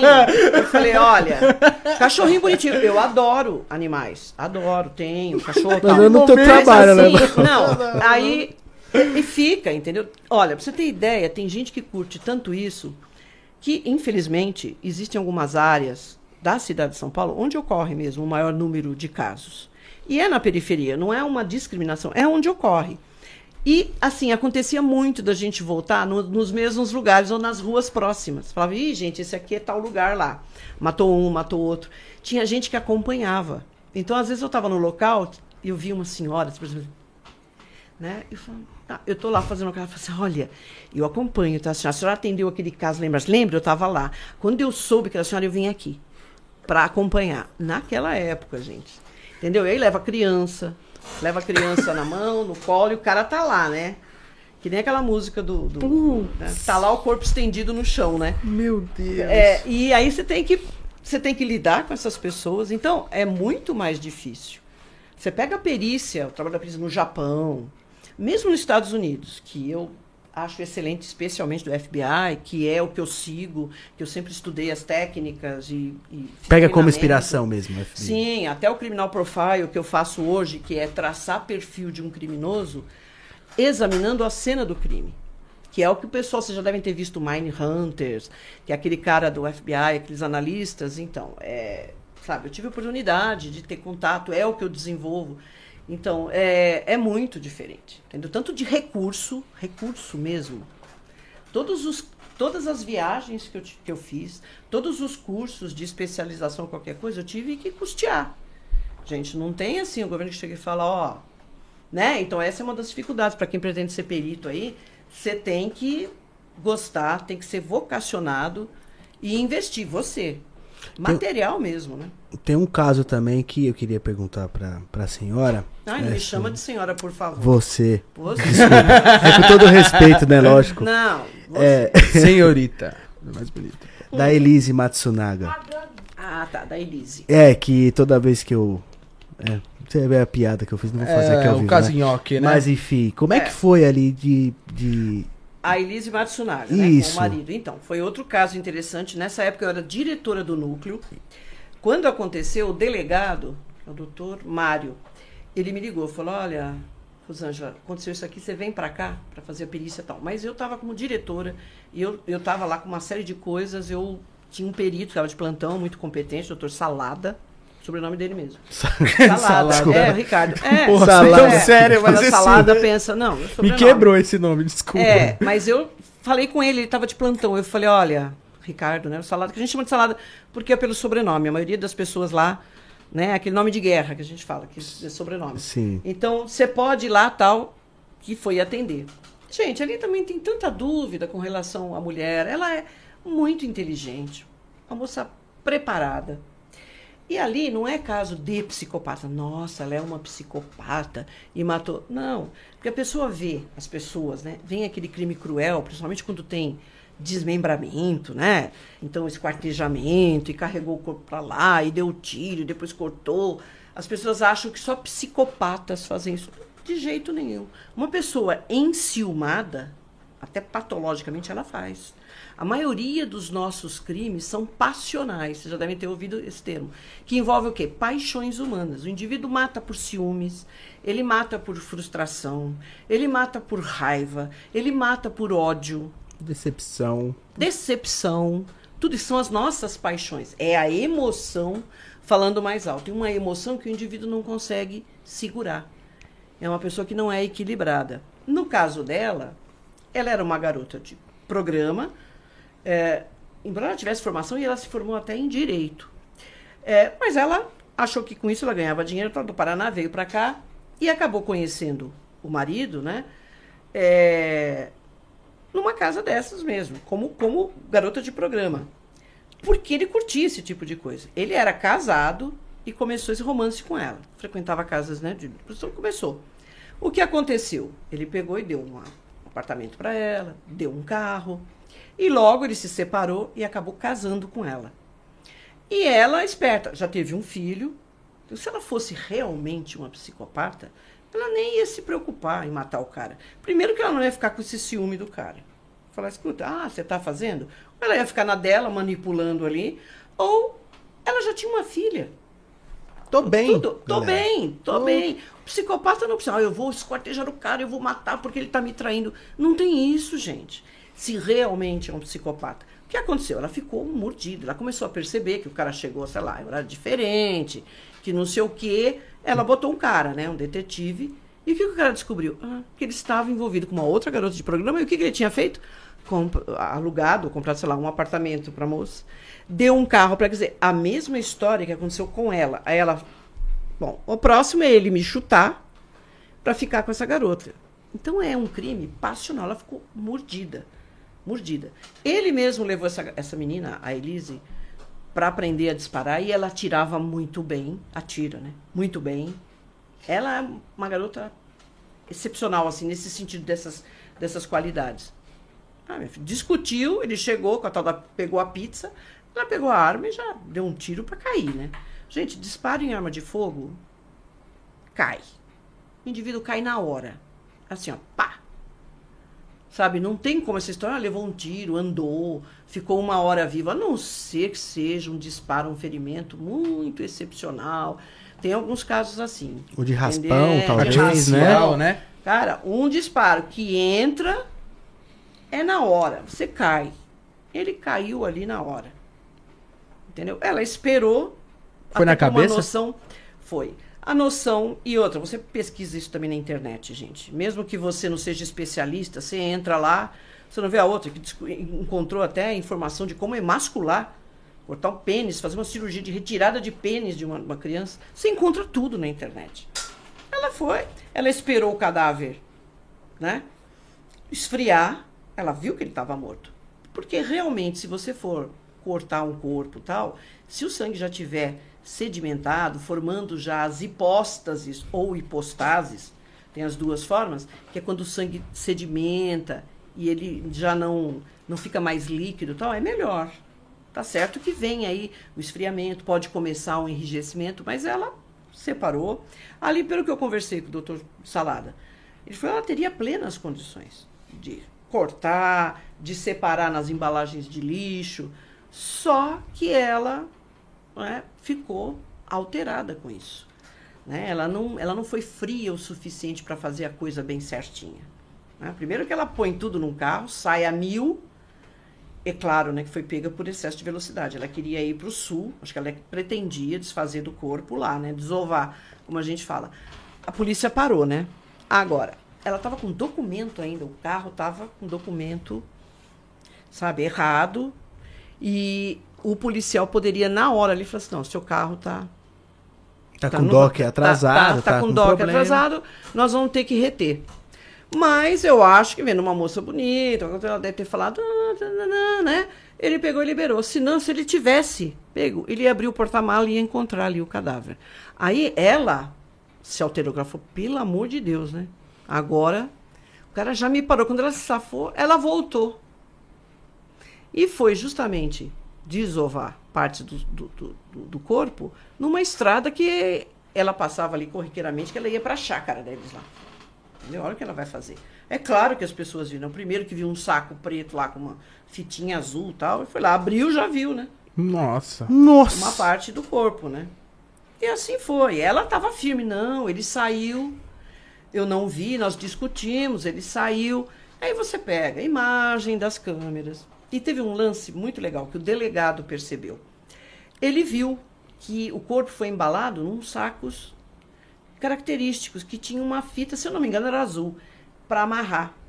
O próprio saco tem já uma fitinha que você puxa, é tipo uma alça que você prende. Tem esse tipo de, de embalagem. Sim. Ele viu, né? O corpo estava dentro desse saco. Aí ele chegou lá na casa dela para conversar com ela e conversando, olha, precisamos de mais dados, tal. Ele deu uma olhada, foi na área de serviço, o que, que ele vê? O saco com a fitinha azul. Já pegou ela? na- Veja, não, é claro que ia apertar. Pula né, no que muro. ela era a, né, a pessoa mais suspeita. Porque a história dela não, não, não convencia. Tava cheio de coisa falha. Mas o saco azul eu achei ótimo. Isso que ele estava comentando comigo, o delegado. Que ele foi lá e falou, pô, eu vou lá e vejo. Porque chamou atenção. Se fosse um saco preto, talvez não chamasse tanto, mas não, era um saco desse preto, mas com a tal da fitinha azul. Quer dizer, onde que você vai encontrar? é uma terrível coincidência, né? Pegou ela pulando a cerca. Pegou pulando a cerca. Também. E, gente, é isso. Agora ela tem capacidade de fazer? Claro que tem. Uma mulher tem plena capacidade de fazer isso. Se ela conseguir dominar as emoções, ela faz. Ai, ela não consegue pegar parte do corpo. Consegue, gente. É claro que consegue. Tem uma, as pessoas têm uma ideia ainda, né, de que a mulher é frágil. Ela vai dar o tiro e vai chorar. É, que ela não vai ter força, que ela não tem, tem. E tem casos de homens, por exemplo, que não conseguem dar Ah. cabo de fazer um negócio desse. Por quê? Porque a emoção, né, ele fica tão alterado ali, né, que ele não consegue fazer isso. E a mulher às vezes é mais fria nesse aspecto, se ela está determinada. E não precisa ser psicopata para isso. No meu entender, o caso da Elise foi ciúme. Foi ciúme, mesmo. Foi passional. Ela fez e falou, tá bom. Porque quando você mata alguém, você tem um, um problema depois, né? O que, que você faz com o corpo? Às vezes a pessoa faz realmente numa emoção muito forte que ele nem pensa nisso, aí ele fica do lado. Já atendi caso assim. O indivíduo que pegou traição pelo WhatsApp, discutiu com a mulher, a mulher falou: é, realmente, eu não quero mais ficar com você e tal. Ah, tá bom. Ele matou a facada e sentou do lado e ficou esperando a polícia. Porque ele não tinha nem condição, entendeu? Foi aquela emoção ali do momento. Ela ainda foi fria, né? Que ela ainda conseguiu cortar o cara, É, colocou nas malas, pegou o carro. Não tem noção? Será que ela cortou primeiro a cabeça pra desvincular uma imagem? Ah, eu vou falar pra você, Pode muito ser. fria, muito fria. Mas é assim, é para facilitar você se desfazer do corpo. A intenção é essa. Tá? E acho que já passou também aquela época, ah, vamos cortar a cabeça, vamos tirar as pontas dos dedos, porque hoje a identificação se faz de outras maneiras. Né? O DNA tá aí que não precisa de ponta de dedo, nem, nem mesmo da máscara, essa máscara que nos identifica, né? Mas é muito diferente, né, Juan? Você conversar com uma pessoa que é desse mundo, que trabalha com isso, com detalhes, se falar com detalhes e conversar nós dois, né? É totalmente diferente. É aulas, cara. é aulas. Por exemplo, aquele caso do Bruno também, do goleiro Bruno. Goleiro Bruno. é. Meu Deus! O Nossa. que, que ele fez? O que, que o cara fez, meu? Cê é louco. É, aí É, é, tem, outros, tem outros componentes aí na história. Ela devia estar chantageando ele. Ela era uma moça também que já tinha esse histórico de. Ela achou que ela poderia se dar bem. É, ela foi mundo do, golpe futebol. mesmo, Sim, né? foi. Ela foi do golpe. Decisão dela. Eu não, não julgo nada. Ela achou que era, ela foi atrás. E acabou se envolvendo com ele, quer dizer, ele foi o mandante, que ele estava sabendo? Claro. Né? Como é que ele não vai saber o que está acontecendo? Agora, é um caso diferente porque não apareceu o corpo. É, então. É, então, e aí? Você condena? Como é que você pode condenar alguém por um que não, não apareceu o corpo? Só que é, existiram outros vestígios que levaram né, o, o legista e os peritos a entender que, por exemplo, uma quantidade de sangue que foi encontrada né, e outros detalhes que realmente ela foi morta.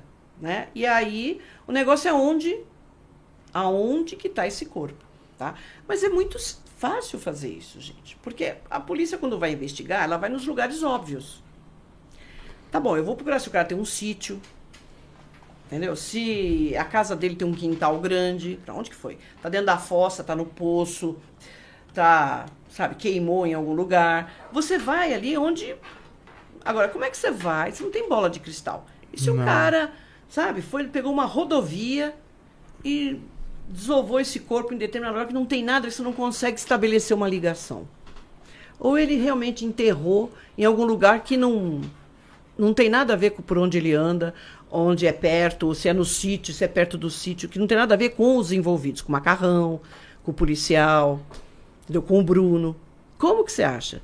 Então, muitos desses casos, acontece o quê? Um cara que está passando naquele lugar, foi pescar, passa por ali, sente um cheiro, ou vai revolver e acha o corpo. Entendeu? Porque a polícia mesmo, se não tiver uma orientação, olha, seria interessante ver lá na rodovia, não sei o quê, porque não dá para você saber. Então, todos os lugares óbvios e próximos ali foi investigado. Agora, eles não confessam. Entendeu? Ninguém. Ele também não. É, o, diz o que- Macarrão não confessa, o Bruno não confessa, o corpo. Ninguém lá, acha. meu. Ninguém acha. Tem muita gente que acha que ela tá viva. Fala, ah, que nada. Ela tá lá bem, qualquer hora ela aparece. Eu acredito que não, viu, gente? Porque ali ela tava chantageando, ela tava pegando pesado. Não é só a criança, entendeu? Acho que tem outros elementos que ela tava forçando a barra. E eles falaram, não, não, não dá. Do jeito Entendeu? que você tá. Porque ele também é envolvido com muita mulher. Uma a mais. Você viu quan- quantas pessoas? Aí apareceu a mulher, apareceu a namorada, apareceu a noiva.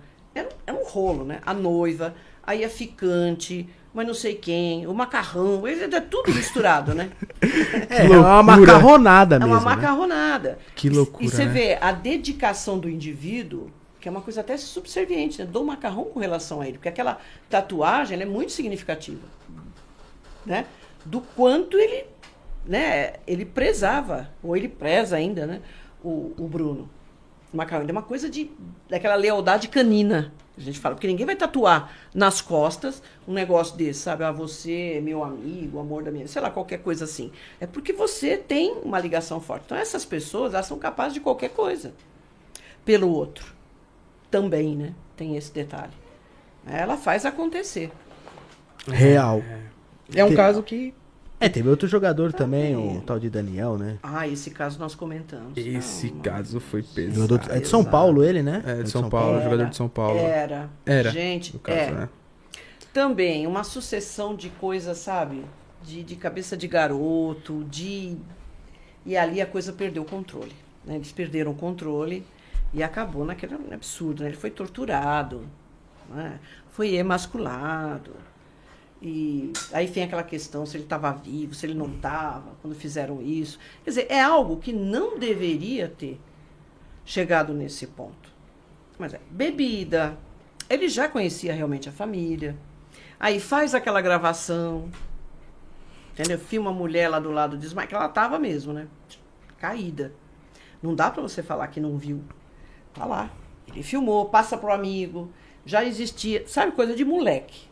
Coisa de. é, Eu, eu me senti, eu vendo, é, assistindo o jornal, tudo, o pessoal comentando, eu me senti assim, que ele tinha tipo 12 anos, tá? 13 aninhos, quando, É, em festinha, de, festinha, de E adolescente, conseguiu sabe? pegar alguém, né? Como falam, né? Fazendo mulher né? E fica lá se vangloriando, mandando foto da mulher. tal. Gente, é uma bobeira. Só que ele foi fazer isso com as pessoas erradas, né? Porque a pessoa completamente. Né? Lo- Meu Sabe, Deus fora do céu. não, porque fora da tudo caixinha. bem, você pode até pensar, pô, que cara sacana. O que, que você tá fazendo aí? Dá uns, né? Chegasse, vai às vias de fato, uns não sei quê, ah, vai embora daqui, manda o cara embora, pô. Põe ele pra rua, acabou. Acabar vai não, aí segura. Aí as, as testemunhas que estavam lá e depois o comportamento da família também. Depois do fato, entendeu? Aí a menina, a própria mulher, né, o marido, ficou aquela situação que pesou também, né? Então, de chamar as pessoas, falar, ah, vamos bolar aqui uma, uma história que a gente vai contar para ninguém. É, tudo isso foi levado em consideração, entendeu? Porque até as mensagens, é, passar mensagem para a mãe, a mãe dele já preocupada, escuta, fulano não passou por aí e tal, e a família respondendo, não, tá bem, ai, nós estamos esperando, tomara que a senhora encontre e tal. Você entende? Essas coisas pegam. Uma garota fazer esse tipo de coisa. Não, nós estamos aqui rezando também, sabe? Esse tipo de coisa.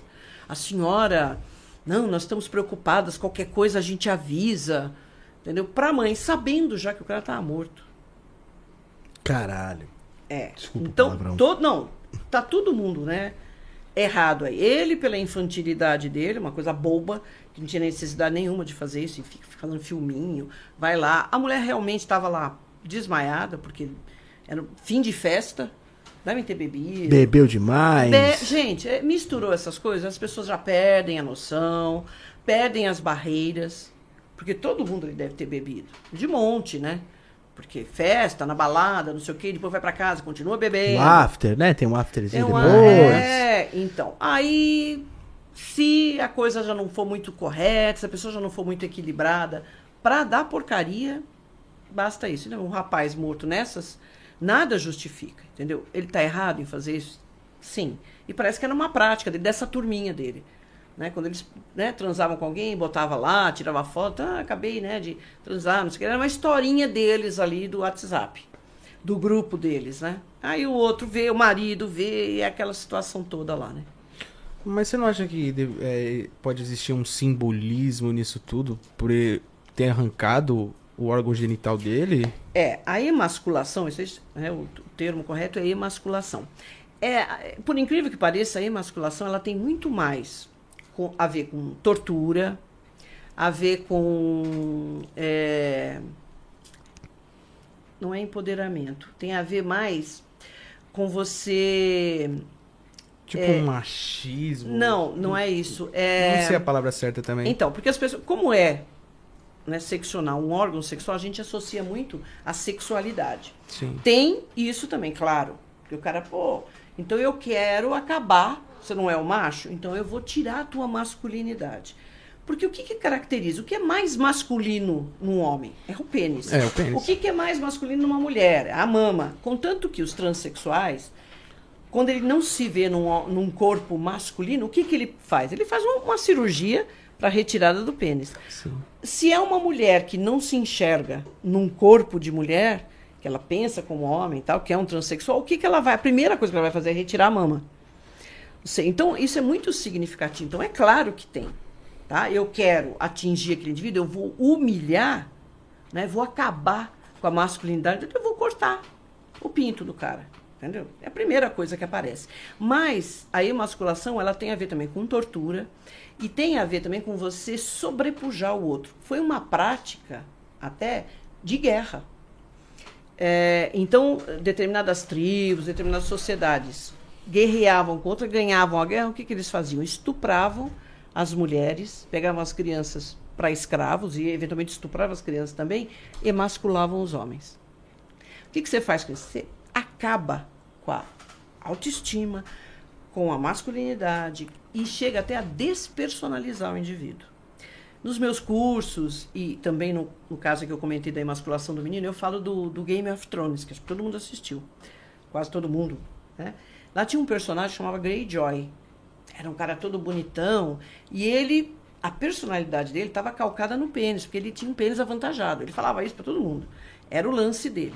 Só que ele foi pego por uma família lá de esfoladores, que era o Ramsay, Ramsay, que até o, a flâmula dele lá era o cara esfolando tal. O cara era um sádico, aquele era um psicopata sádico tal. E chegou e começou a torturar ele. Até que ele pegou e fez o quê? Emasculou o Greyjoy. Porque ele já sabia que o cara, a- a- toda a personalidade dele, o que ele era, estava em cima dos atributos dele. Cortou o pênis dele. Acabou o Greyjoy. Acabou. Ele virou um ser subserviente, a ponto da irmã chegar e falar: "Me- Olha, eu vou te resgatar. Nós estamos falou: não, não, não, não, não, eu quero ficar aqui. Acabou o Greyjoy. Só no final, tal, que ele tem uma outra. Então, você pode levar uma pessoa à despersonalização. Ela deixa de ser o que ela é. Claro que a maioria das pessoas que faz isso não tem essa noção. Ela vê o resultado. Ela pode não saber, nossa, isso é uma despersonalização. Mas ela sabe que acabou com a vida do outro. Acabou com o que ele era. Não, Tem é, foi macabro o que fizeram com o Daniel. Foi... Sim, sim. O pessoal pegou pesado com esse cara, meu Deus Não, do céu. saíram meu. totalmente, saiu do controle. Foi né, muito gente? brutal. O engraçado é que o Daniel também, ele, ele mandou pra umas pessoas que não era brother dele, né, pô. Entendeu? Porque e falou, sai daí, meu, vai embora daí, o que, que você tá fazendo aí? Você É tá fazendo tudo claro, errado. é. Bebeu demais, cara, eu tô indo te buscar, um Uber aí, Exatamente. alguma coisa, sai daí, vai embora daí quanto antes. Mas não, ele ficou lá. Ficou lá e, infelizmente, nada justifica, entendeu? Sim. A mulher tá toda errada. A gente sabe que todo mundo viu essa história que, ah, eu não vi nada, eu não sei de nada. Sabe, porque tava passando até mensagem. Sabe uma coisa cruel? Que é o day after. Se você chega e fala, meu, o que, que aconteceu aqui? Puta, onde que eu tava com a cabeça? Você tem que ter. Não, continuaram o joguinho, mandando mensagem pra mãe do rapaz. Aí. Não cola, né? Não dá, né? Querer Aí. inventar uma historinha com esse tipo de atitude. E hoje, gente, a polícia usa cada vez mais esses recursos.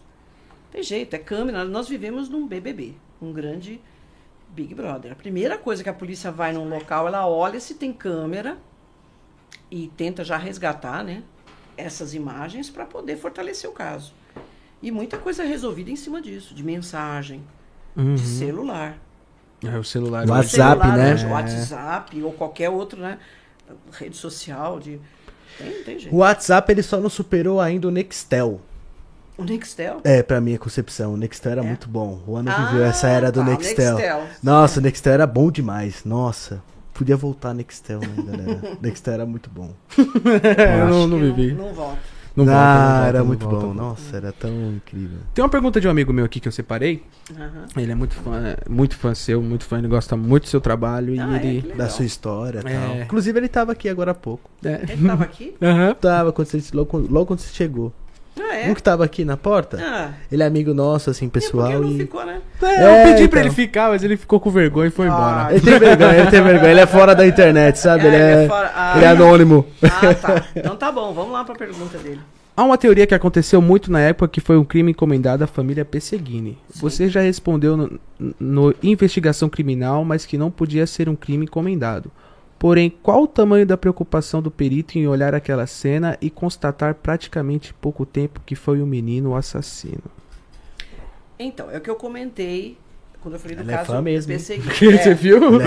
Então, gente, a teoria, teorias aparecem. Não tem como. A família, porque tem todo o envolvimento emocional. O perito, quando ele chega ao local, é o que eu comentei, o perito que trabalha com crimes contra a pessoa, ele tem três hipóteses: homicídio, suicídio e acidente. Ele chega lá desprovido de qualquer. Embora a requisição, o delegado pode, por exemplo, pedir assim: olha, eu quero que venha o perito agora fazer um local aqui de homicídio, seguido de suicídio. O delegado pode ter esse entendimento a priori. Ele deu uma olhada, tal, ele achou que poderia ser isso. Nem isso uh, o perito leva em consideração. Ele vai lá, é o local que vai mostrar o que aconteceu. Então, todos os elementos, não é assim o que não tem, também, tá? Porque até a falta de vestígio é um vestígio importante. Mas assim, ele chega lá, todos os vestígios, tudo que foi constatado na cena do crime, tá? Aponta para essa direção. Aí, é, não só os elementos que foram levantados ali. Foi coletado o material, as pessoas questionam muito o exame residográfico. Porque na mão do garoto, ah, como que ele matou o pai, a mãe, a avó, a tia-avó e se matou e não tinha pólvora, né? Que não é nem pólvora, mas na mão dele. Gente, o exame residográfico é um exame de orientação. Pra vocês terem ideia, acho que todo perito, ou quase todo, principalmente esses que trabalham na rua, que fazem isso, nós já fizemos teste de pegar uma arma e disparar, disparar revólver, que o revólver é mais aberto. Os gases saem pelo tambor, por tudo. Então a probabilidade de vir fragmento, na verdade não é pólvora que a gente pesquisa, é fragmento do projétil, que o projétil ele faz um movimento helicoidal, assim, dentro do, do cano. Ele faz para pegar mais velocidade. Conforme ele passa naquelas ranhuras dentro do cano, ele deixa fragmento de chumbo, de liga tombaque, das coisas que são feitas. E aquilo vem para onde? Revólver, muito mais, porque como ele tem um, ele é mais aberto, vem para a mão, vem para a roupa do atirador. Quando a gente faz esse exame residográfico, é isso que a gente procura. Esses pedacinhos de metal e revela. Só que, olha, é incrível, gente. Todo que o doutor Moraes já fez isso, eu já fiz, todo mundo, o pessoal da balística. Você dispara, vamos fazer um teste, dispara, dispara, você vai fazer o teste da negativo porque aí vários elementos interferem. Post... Como você segura a arma, a munição, a própria munição, entendeu? o ajuste da arma é incrível. É incrível. Então, ele é um exame de orientação. Quando ele dá positivo, é positivo. O indivíduo disparou. Porque o resultado do exame é para uma liga que só o projétil tem. Ah, então não pode ser assim, ah, o cara pôs a mão numa tinta. Antigamente as tintas tinham chumbo. Então falava assim, ah, não, isso pode ser porque ele é pintor. E... Não, é diferente. O chumbo da tinta do, projétil. Então, quando ele dá positivo, positivo, você disparou, cara, não tem como. Se ele dá negativo, eu não sei. Ele pode ter disparado e ele pode não ter disparado. Então, o fato de dar negativo na mão do garoto não quer dizer nada, ainda mais uma pistola. Que ela é mais fechada. Em geral, é mais difícil a gente encontrar. Tá? Então, esse elemento não é o elemento que fale, não, então ele não fez isso. Não dá para a gente considerar. A posição em que ele estava. A arma estava no local. Aquela arma, foi feito o exame balístico, foi que disparou. Que matou o pai, a mãe, a avó, tia-avó e o garoto. Foram feitos exames porque foram coletados os projéteis, então foi aquela arma utilizada. Então, a posição em que estava, tudo isso a gente leva em consideração. A posição do pai e da mãe, a posição, posição e situação do corpo que se mobilizou, a posição do garoto ali em cima, a posição em que estava a arma. Tá? Um matador, gente, você pode pensar, olha, um matador pode, pode ter sido um matador. E ele tentou criar aqui a ideia que o garoto matou é, toda a família e em seguida se matou. Tá, então eu vou montar essa cena aqui. Tá. Tem imagem desse indivíduo? Alguém viu alguém entrando na casa? A gente tem que considerar. É, porque hoje tem câmera em tudo que é lugar, né? Assim. Tem uma série de elementos que você tem que considerar. A cena em si estava condizente. Tá? E é interessante até a posição do marido, porque ele estava num colchão, eles põem um colchão na sala para assistir televisão. E a mulher estava na cozinha. Ele vai lá e atira no pai. A mãe sai correndo, ela vem, ela vai no marido. Claro, eu não sou ela, não estou dentro da cabeça dela, mas eu posso imaginar que ela pensou: putz, ele está limpando a arma, disparou. Porque se fosse eu, pensaria isso. Se eu estou no lugar e escuto um disparo no outro cômodo, e nós somos policiais, eu vou pensar: caramba, tá mexendo na arma e disparou. Foi limpar? Não, é a primeira coisa. E é bem o que ela fez. Ela saiu correndo, ela foi direto aonde? No marido. Ela nem viu o menino com a arma. Se ela tivesse visto, alguma coisa ia acontecer, porque ela foi, conforme a posição que ela se abaixou, ele atirou na nuca. As pessoas também questionam isso. Pô, isso aí é tiro de matador, é o confere que a gente fala. Se você puxar aí na, no seu celular, você vai ver esse tipo de coisa. Ele já era um garoto que fantasiava com isso, matador tal. Então, qual é? O cara, o matador, ele não vai dar um tiro na tua barriga, no teu braço. Ele vai certeiro. Ele tem que atirar numa zona né, vital.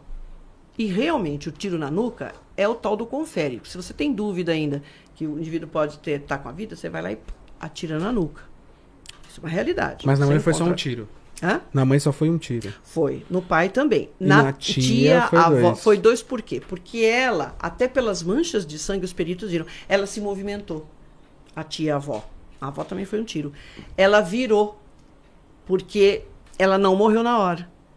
Ela foi ferida, ela se virou. Aí ele foi lá e atirou. Então, pela mancha de sangue que foi analisada no local, foi possível. Agora, qual o elemento nessa cena que me diz que foi alguém contratado que matou essa família? O que, que teria que existir nessa cena para provar isso?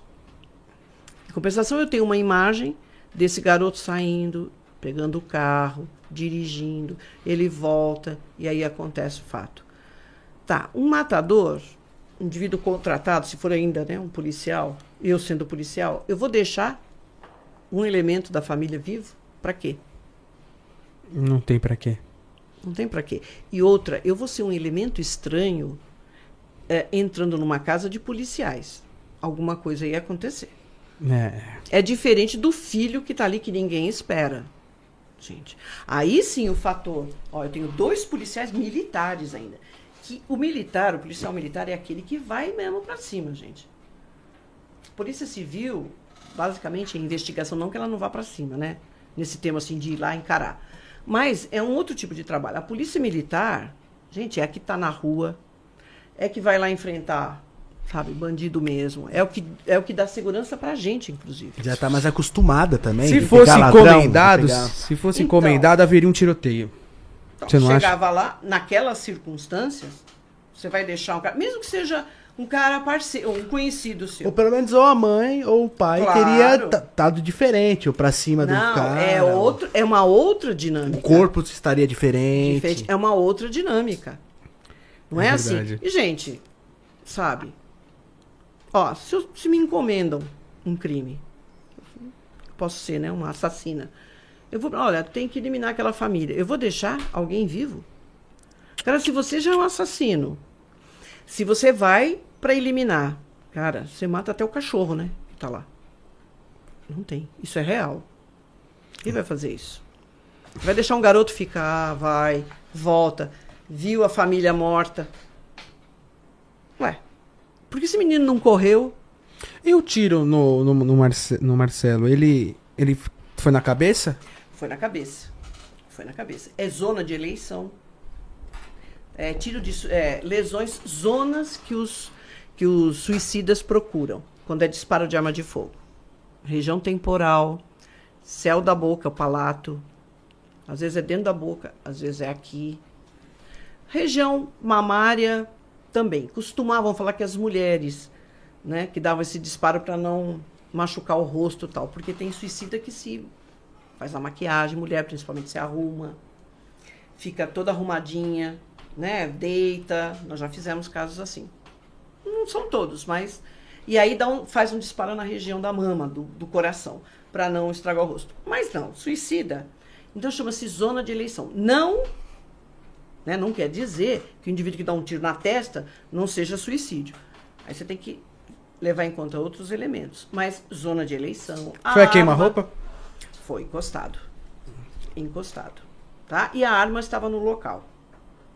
Então, existe a possibilidade de ter um, olha, de ter um pessoal que fala assim, olha, nós vamos matar aquela família porque a gente tem interesse, só que a gente vai bolar um negócio assim, vamos matar primeiro ele, deixa o garoto, Porque a gente vai jogar a responsabilidade em cima do menino.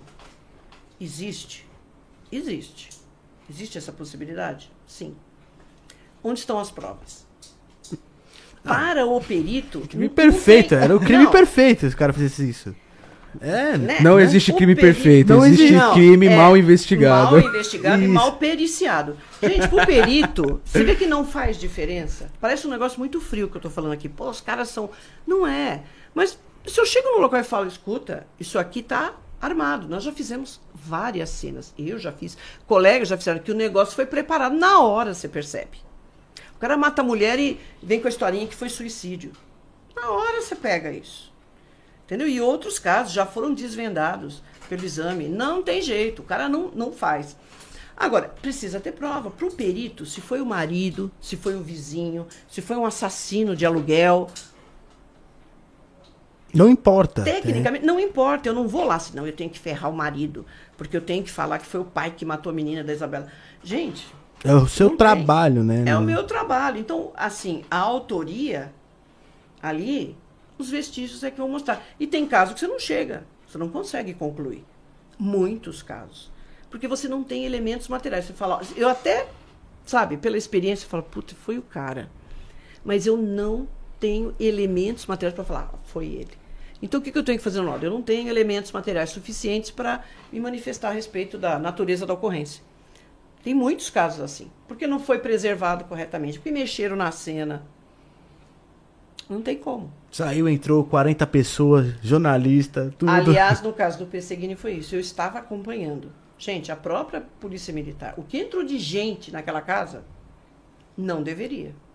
Porque o policial militar, os oficiais e tantos outros, eles sabem de como deve ser preservado um local. Eu estava assistindo, falei, "Gente", eu era chefe de plantão, eu estava no dia lá. Eu olhando, falei, é impossível, essa quantidade de gente entrando nesse local, até chegar a perícia. Os caras foram lá, porque a perícia é a última a ser chamada. Às vezes a população fica brava e fala: como? O cadáver ficou um dia. Vai ver a hora que o delegado requisitou o exame. Nós não, não temos como saber do crime. Eu preciso ser requisitado. E às vezes o, o, o delegado vai ouvir todo mundo, e depois eu não sei o quê, e aí chama a perícia. Então a gente chega seis horas depois do caso. Mas às vezes tem. Às vezes não é necessário uma perícia. não- Sempre é necessário uma perícia? Olha, deveria. E hoje eu acho que é assim. Às vezes tem alguns casos que até os peritos falam: Poxa, mas chamou a gente para isso. Mas se eu sou delegado, no caso, eu chamo a perícia. Porque se eu fizer ali uma interpretação, ah, não, isso aqui não vai. Quando chega no, no, no judiciário, a primeira coisa né, que o promotor vai ver é se tem laudo. Se não tem, ele pede.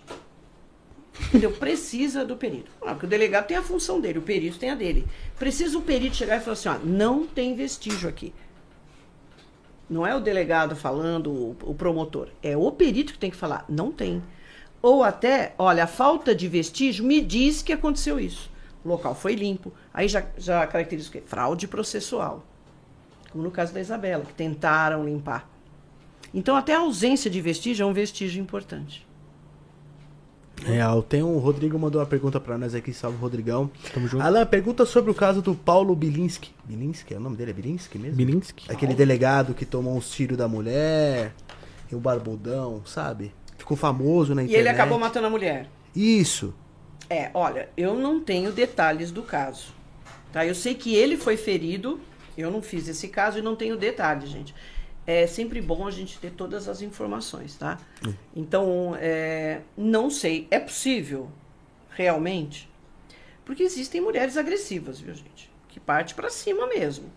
Também não é assim que toda mulher é uma flor, que não é violenta. A gente tem caso, nós comentamos sobre um caso que ele apanhava da mulher. Era uma relação desse sádica. E o pessoal até da Medialand fez uma entrevista com ele, mas cara, você vivia com ela, por que, que você não, não saía, né? Dessa relação. Ele, ah, mas, sabe, daí eu ia pro hospital, ela ia me visitar, ela me levava a comida que eu gostava, ficava comigo. Então você percebe que é uma relação sádica até.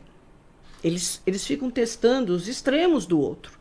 Tá? Então, o fato de uma mulher, não sei se é esse caso, mas uma mulher chegar e partir mesmo com a faca, com a arma para cima, isso é perfeitamente possível, gente, tá? E aí, revidar, o cara vai tentar se proteger, né? Agora, precisa estudar tudo isso. Quantos ferimentos tem a mulher? Ah, ele é legítima defesa com 20 tiros na pessoa. Não é, né? A vítima tá com. É, o cara morto tá com 20 tiros. Ai, foi legítima defesa. Sério? Pegou um fuzil e. Meu Deus. Porque a legítima defesa diz o seguinte: você quer parar o outro. Você deu um tiro, o cara caiu, você dá mais 10, você fala, pô, então, ah, pera um pouquinho, que legítima defesa é essa? Já tem um ódio aí. Então, no né? caso, se eu tenho. Se eu tenho uma arma, né? Eu tenho o meu um CR, né? Que o pessoal fala. Sim. Tô dentro da minha residência. O cara lá invadiu minha casa. Pra dar legítima defesa, eu tenho que dar um tiro só nele? Se eu der um tiro e ele não cair, eu posso dar outro? Dependendo da circunstância, sim. Não. Pra segurar o cara, sim. Mas no máximo dois tiros, né?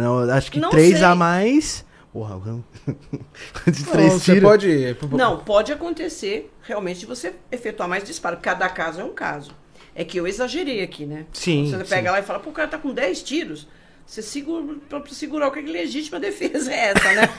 Você quis traçalhar o outro, né? Ele tem o ódio também. Fuzil, né? É. Então, tudo isso tem que ser avaliado. O caso da Ana Hickman, que eu trabalhei, que foi um stalker, que foi, acho que, o primeiro caso aqui de um stalker. O cara era um stalker. Já estava há três anos, estava lá atrás dela, foi lá. Ali foram três disparos.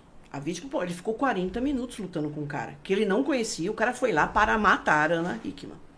Ele entrou, conseguiu entrar no carro porque ele, ele pegou o cunhado dela no elevador. Ele ficou esperando, rendeu ele, falou, vamos pro quarto. Ele tentou ainda falar, não, é no outro andar. Ele falou, não, é o 900 e não sei o quê. Ele sabia.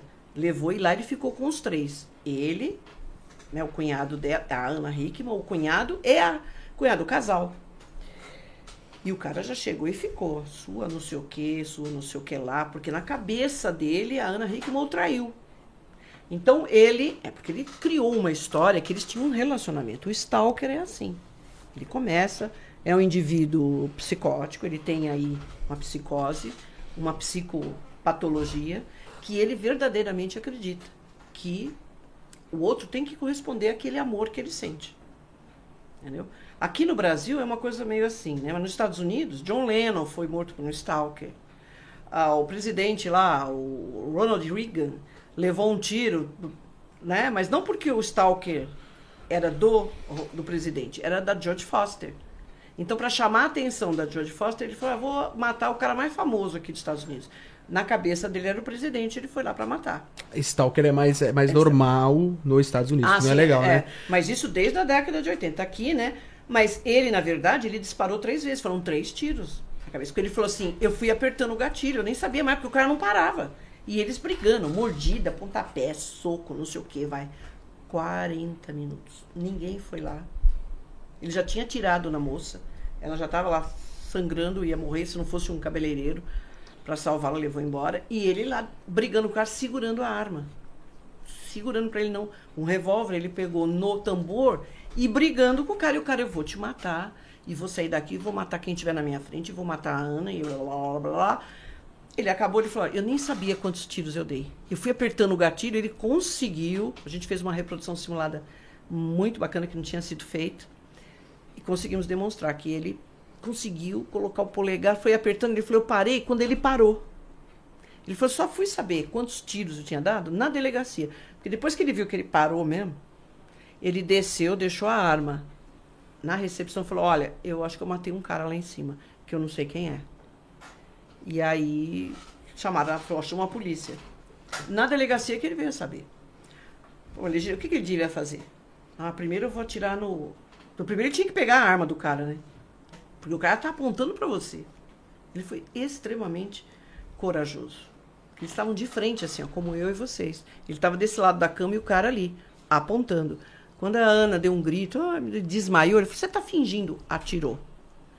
Só que a cunhada estava perto, ela fez um movimento, o disparo pegou no braço, atravessou o tórax, foi parar na, na femoral. Perfurou a femoral da perna dela. Se ela não fosse, Caramba. ela ia morrer ali de hemorragia, hemorragia. Aí conseguiram levar. Nisso ele pulou, ele foi de frente pro cara armado. Ele disparou, passou de raspão na cabeça dele acertou. E aí ele conseguiu segurar o tambor. Pra, você não consegue apertar o gatilho quando você segura o tambor. Não gira, né? E aí começou aquela luta. 40 minutos segurando esse tambor, galera. É, brigando, briga de homem. Ali, ó, é mordida, pontapé, hematoma para um lado, tentando. Ele consegue dar uma rasteira, cai. Ali o cara ficou meio assim, porque acho que pá, bateu a cabeça, o supercílio abriu, né?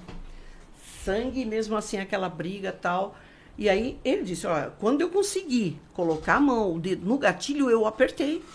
Ele falou: Eu nem sei quantos, tem Nem- quanto. Só fui apertando e apertou natural pra esse cara parar, né? Aí, qual é a medida do razoável numa situação como essa? O que, que você tem que fazer?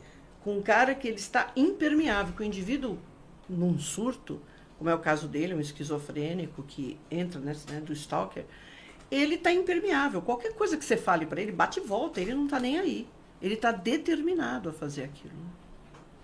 Isso eu me lembro, aquele caso Bjork, lembra que eu te mostrei ela? Aquele Aham. gordinho. Uhum. É um caso de stalker que aconteceu com uma uma cantora.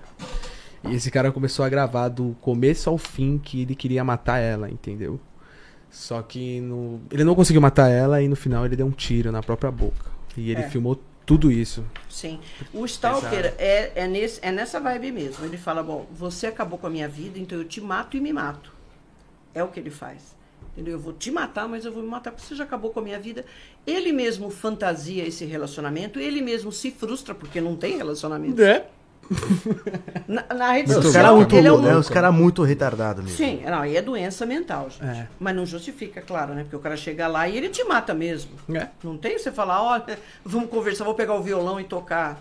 Não tem. Uma flor pra você, não tem como fazer isso. Não É tem uma puta situação. Não, não tem. Boa noite, Andrige. Boa noite, Pracinha Punido, Thiago Lacerda, toda a família do Papum aí que tá no chat com a gente comentando. Michel Alves, né, Juan? Que participou aqui junto com, com o Babu. Sério, ele tá, presente? aqui com a gente também. Boa noite, Tamo junto, Michel. meu lindo. Obrigado, viu? Boa noite a toda a galera que tá comentando aqui com a gente. Um assunto interessante, muito aprendizado e. E o maníaco do parque, você chegou a. Não, se não engano, atendi. É, o nome dele é Francisco. Isso. Francisco, né? O Maníaco do Parque é o nosso clássico serial killer. Nós temos também, né? Tem serial killer no mundo todo, tá? Não tem só nos Estados Unidos, não. É que lá a polícia, o pessoal já está muito preparado há muito tempo, né? Desde a década de 70, pá, chegar nesse cara. Então, é o clássico, é o classicão, né? Psicótico, serial killer, do tipo assassino sexual. Manipulador, Ele mata... né? Não, todo, psico- todo psicopata, ele é manipulador. É uma das características dele. Isso não quer dizer que o indivíduo manipulador seja psicopata, mas o psicopata é manipulador. E nem todo psicopata mata. E nem todo psicopata é serial killer. A gente tem que deixar claro também. Tem cara aí, grandes CEOs de empresa aí, que é psicopata. Ele tá se dando super bem, trabalha tal. Até, né? Ele cismar com alguma coisa, mas tudo bem. Cara pode Enquanto passar a vida cisma, toda. tá tudo bem. Ele pode passar a vida toda dele, ótimo, tá tudo bem. O, o maníaco do parque é o clássico, né? Então ele mata por desejo. Que o psicopata, o serial killer, psicopata, ele mata por dois motivos: é diversão ou desejo. Então a gente tem o psicopata e tem também o spree killer, que é um psicopata que mata por impulso. Em geral são mais garotos, é aquele que sai, tá conversando com você, que fala, "Dá licença que eu vou ali um minutinho. Ele sai e mata a primeira pessoa que ele encontra ali. Tá? Volta e continua aqui no podcast conversando então. Pois é, a gente tá falando de. É bem assim. Caraca! É, Já volto, gente. Eu vou no banheiro ali. Nós temos o nosso spree killer aqui, que é o Tiago de Goiânia. Era o garoto que saía de. O rapaz que saía de moto e matava nos pontos de ônibus e tal. 39 pessoas, ele confessou. Matando assim. Então é por impulso. Ele não tem aquele envolvimento. Não, eu gosto de loira, de cabelo comprido, eu gosto de branco. Não, ele sai e mata por impulso. Agora, o é, Francisco Maníaco do Parque, ele já é aquele clássico mesmo que mata por desejo. Na verdade, o desejo, né, ele não vem do ato sexual, é o poder que ele tem sobre a vida ou a morte daquela pessoa. É ali que está o tesão. Então, ele, ele acha aquilo, aquilo é que leva ele a ter esse tesão. Ele estupra enquanto tortura. Entendeu? Ele tortura e está ligado nisso. Então, o desejo sexual está no poder que ele tem sobre a vida ou a morte da pessoa. O emotivo também, que mata por diversão.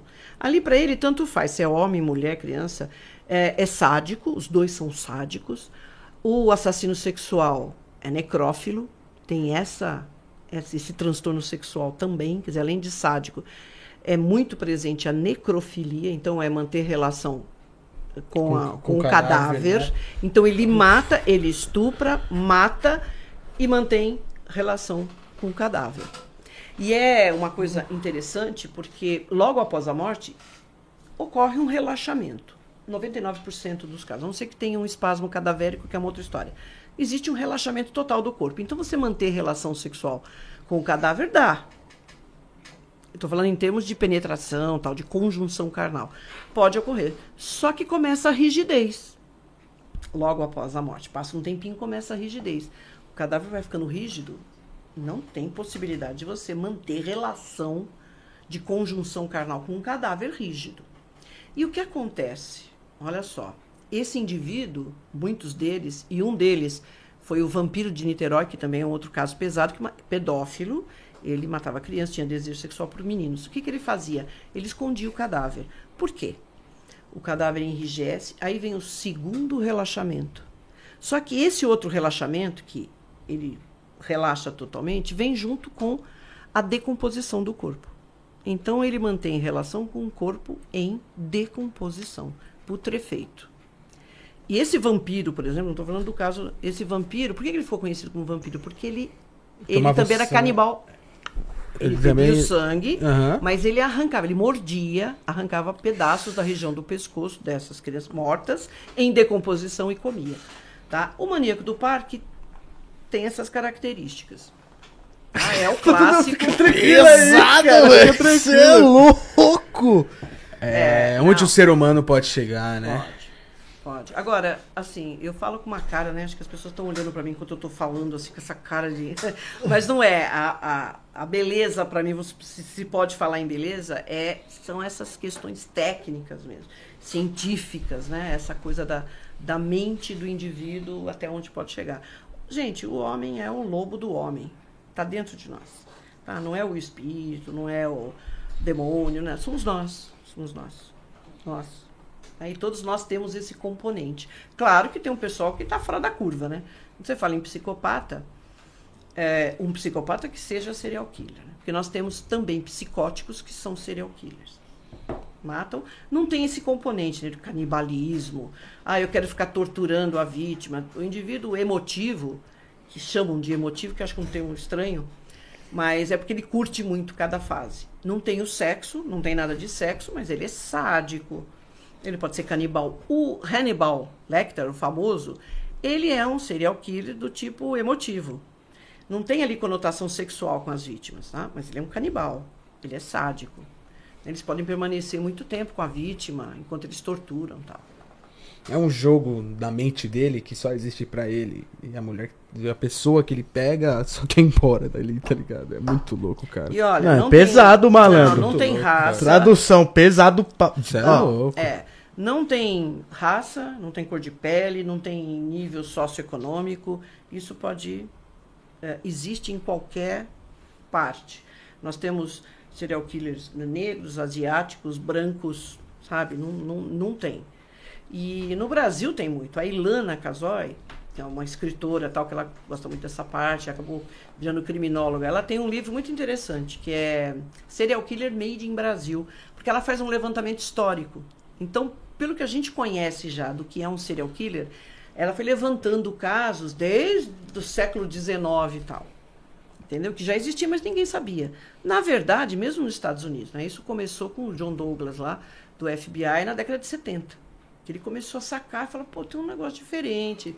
Né? E a coisa se desenvolveu mesmo a partir da década de 90, 92, por aí. Então, quando eu comecei na perícia, gente, nem se falava em serial killer, em psicopata, era muito difícil. Foi realmente se atualizando também. Eu acho que os filmes anos, deu né? essa imagem, né? Os filmes em si, eu acho que foi Também, que deu né? essa imagem. Agora, a gente não pode considerar. Claro que tem filmes excelentes, mas a gente não pode também chegar e achar que o filme está ipsis literis o que é um serial killer ou o que é um, um esquizofrênico, porque o, o fulcro lá, o objetivo do filme é entretenimento. Isso. Ele não está dando aula de psicopatologia. Então a gente sempre tem que considerar ali aquela licença, né? Que o autor, que o roteirista tem. Agora, tem filmes interessantes. Eu vejo que, assim, os melhores filmes que abordam esse tema, tanto de psicopata, serial killer. O, o do Hannibal Lecter, claro, excelente, eu acho que é um. Mas tem um do. Esse ator é esse, Christian Bale. É psicopata americano. O livro é legal e o filme é muito bom. Ali, assim, é excelente. A gente tem que tirar fora toda aquela sangue, né? Porque o cara mata ali as pessoas de tudo quanto é jeito. O Christian Bale tá excelente no filme. Não é tão recente, deve ser da década de 90 esse filme, 2000. Psicopata americano, e tem um livro. É muito bom. Então, Eu vou- tudo vou que a assistir, gente. vou assistir. Vamos assistir, galera. assista. Eu adoro filmes. Vamos E assistir. olha, Eu também. é, esse último é, Coringa, que até foi meu filho que falou: mãe, vamos assistir o Coringa. Eu falei: ai, ele gosta muito do Batman também. Curte demais isso. Aí eu falei: ai, meu Deus, eu vou assistir filme de, né? Tá, foi meio assim. Nossa, gente. Ali desde o enredo, o que os caras pegaram, sabe? Ele não é um psicopata, não sei se vocês assistiram. Ele é um esquizofrênico que virou um serial killer. Na, na visão daquele filme, aquilo é bárbaro. É um dos melhores filmes assim pontuais que mostram realmente o que, que é a mente de um psicótico. Conecta muito com a realidade, né? É, e Real. fora o desempenho do cara lá, do, do Joaquim Joaquin Phoenix. Eu achei o muito cara- bom o filme, eu só achei que não. Assim, eu como gosto de Coringa há muitos anos, né? Inclusive tenho até tatuado também. Só achei que não é um Coringa, né? É, exato. Então, pra quem. É, pra ali é tipo um Sim. psicopata. Não, mas não é um psicopata. não, esse psicopata que é pra- não, é o esquizofrênico de um cara É. normal, vamos supor. Não um Coringa. Então. Coringa é tiro, é bala, é banco, é. Então, mas o, psi- o o Coringa que a gente tem na ideia seria um psicopata. Sempre foi a ideia. É do cara que, né? Louco. Mas eh, no filme, eu tô falando em termos do filme, né? Agora, pra quem é fã mesmo, fica um negócio meio estranho. Não, trataram o Coringa como um doente mental. É, então, isso que eu não curti. Que ele tem doença da, do riso, ele tem esquizofrenia, ele tem problema Sim, com a ele tem o sociedade. riso, ele tem o riso sardônico, que é aquele riso que ele não controla. Isso. Certo. E ele é um esquizofrênico, gente. Aquele filme assim, mas em termos, você fala pra mim, qual um filme que mostra mesmo um serial killer que é esquizofrênico? Coringa, esse Coringa. Esse Coringa. É. Outro mesmo. é o Seven. Não sei se vocês assistiram com o Morgan Freeman e o, e o Brad Pitt. Que eles são policiais e eles vão atrás de um cara que mata as pessoas que cometeram sete pecados capitais. Esse filme é 10. Nem vou comentar muito Tipo o vocês... Lobo de Wall Street. Não, não. Assista. Porque vocês não vou falar nada, porque senão eu vou dar spoiler. Porque vocês não assistiram. Então assista. Seven. Anota aí, viu, galera? Vai anotando aí que são filmes bons. Ali tem o quê? Um serial killer que é um esquizofrênico do tipo missionário. Ele acha que ele estava numa missão, que ele tinha que matar as pessoas que cometiam os sete pecados capitais. Não é um psicopata. Então tem alguns filmes que trazem mais assim, né, para real, apesar de ser é uma ficção. Tem uma pergunta aqui do Jefferson Wellington. É, Rosângela, fala do caso. Esse eu nem sei, hein? Mas enfim. fala do caso do Matheus da Costa Meira, o cara que usou uma submetralhadora e abriu fogo no cinema em 1999. Obrigado, Jefferson, pela Isso. pergunta por participar do Papum. É. Ele ele é o tipo serial killer Terrorista, né? Caraca. Mas não é terrorista, tem diferença. O terrorista, ele tem uma bandeira por trás disso, tá? Então ele vai lá só para fazer uma diferença. O terrorista, ele tem, ou ele é fanático religioso, ou é político, ele tem esta bandeira e ele não vai ali porque ele quer matar o Pedro, o João, não. Ele escolhe um alvo que ele sabe que vai gerar uma comoção muito grande. Pode ver. O cara, quando jogou o avião lá no- no, Nas Torres nas Gêmeas? Torres Gêmeas, ele não estava interessado nas 3 mil pessoas que estavam lá. Ele queria atingir o quê? A moral do americano, o poderio econômico do americano. E conseguiu. Entendeu? E, por incrível que pareça, eu vi aquilo ao vivo. Eu estava assistindo a CNN, gente. Tava aquele rolo, ah, explodiram uma bomba tal. E eu assistindo, assim, quando eu vejo o avião, o segundo avião, falei, puta, eu não tô acreditando no que eu tô vendo, parece filme. Cena de filme mesmo. Então, né? o terrorista é isso. Ele escolhe, claro, a creche, pessoas que estão no calçadão, gente que está numa balada, porque, sabe, é, hospital, ele quer esse tipo de coisa para acabar com a moral da pessoa. E o americano se sentiu o quê? Vulnerável, porque o americano tem uma coisa muito dele, né? Aham. assim, é, eles têm uma autoestima muito grande, eles são muito, né, nacionalistas tal. O cara foi lá para atingir. Então atingiu o maior o símbolo que tinha do poderio americano, Né? E a Sim. moral da população, para deixar todo mundo vulnerável. Todo mundo falou, meu, o que está acontecendo? Nós não somos nada. Acabaram com O cara tudo. entra aqui. Isso é terrorismo. O que aconteceu com o Matheus, que era um estudante de medicina aqui, ele, era, ele é baiano, ele é de Salvador, e estudava medicina em São Paulo. Esquizofrenia. Paranoia. Então, é o tipo do, do mass murder, que a gente chama. É o serial killer que mata em massa. O que, que ele pensa? Bom, eu tenho que chegar num lugar, matar o maior número possível de pessoas e me matar. Esse é o objetivo. Ele só não fez isso porque os seguranças foram muito efetivos. Ele matou, acho que três pessoas, feriu mais cinco dentro de um cinema. E era a estreia do Clube da Luta. Não sei se vocês já viram esse filme. Tava assim bombando, era a estreia do filme. Meu filho estava lá. Ele assistiu numa sessão, saiu. Na sessão seguinte, o cara chegou. E é muito característico, vocês veem muito isso nos Estados Unidos. Ah, o cara se posicionou do alto de um prédio e começou a atirar em todo mundo. Mass murder. E o que, que ele espera? Ele fica esperando né, se a polícia vai chegar ou não para ele se matar ou então se deixar matar. render. Não, se render não. Ele, é, muitos deles até vão para a polícia porque sabe que a polícia vai matá-lo. Então, o objetivo do mass murder é chegar num local, matar o maior número possível de pessoas ali e em seguida se matar. Nos Estados Unidos está cheio, gente. Columbine. É, aqui no Brasil nós temos, nós temos um caso, tem esse do Matheus, ele está vivo, está num hospital psiquiátrico.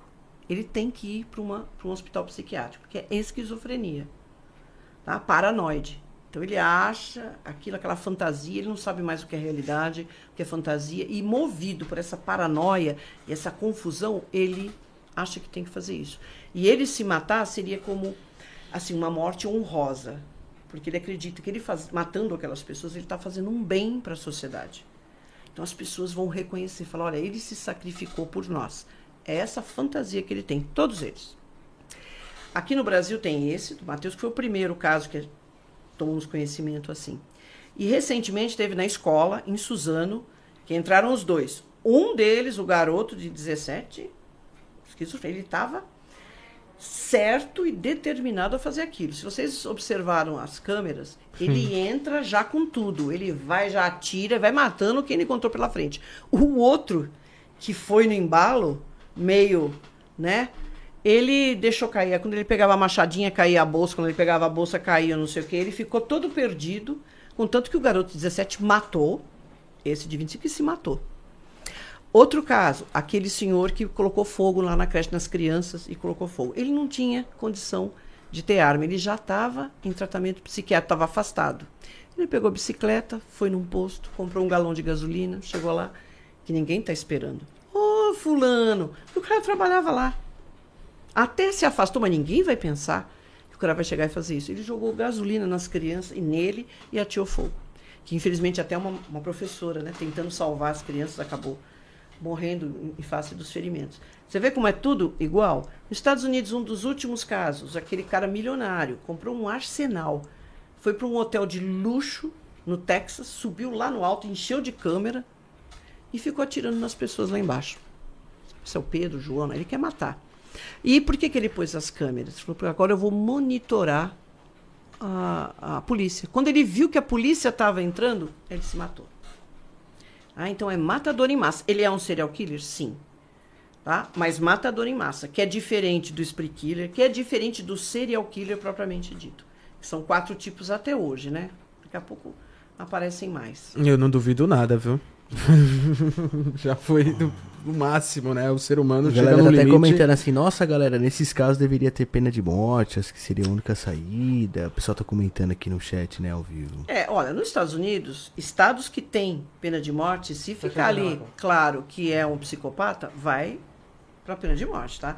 Esses indivíduos famosos que têm Cadeira ali, elétrica, né? Todos, na ocasião, é, o, o Ted Bundy, John Wayne Gacy, eles colaboraram muito com a polícia.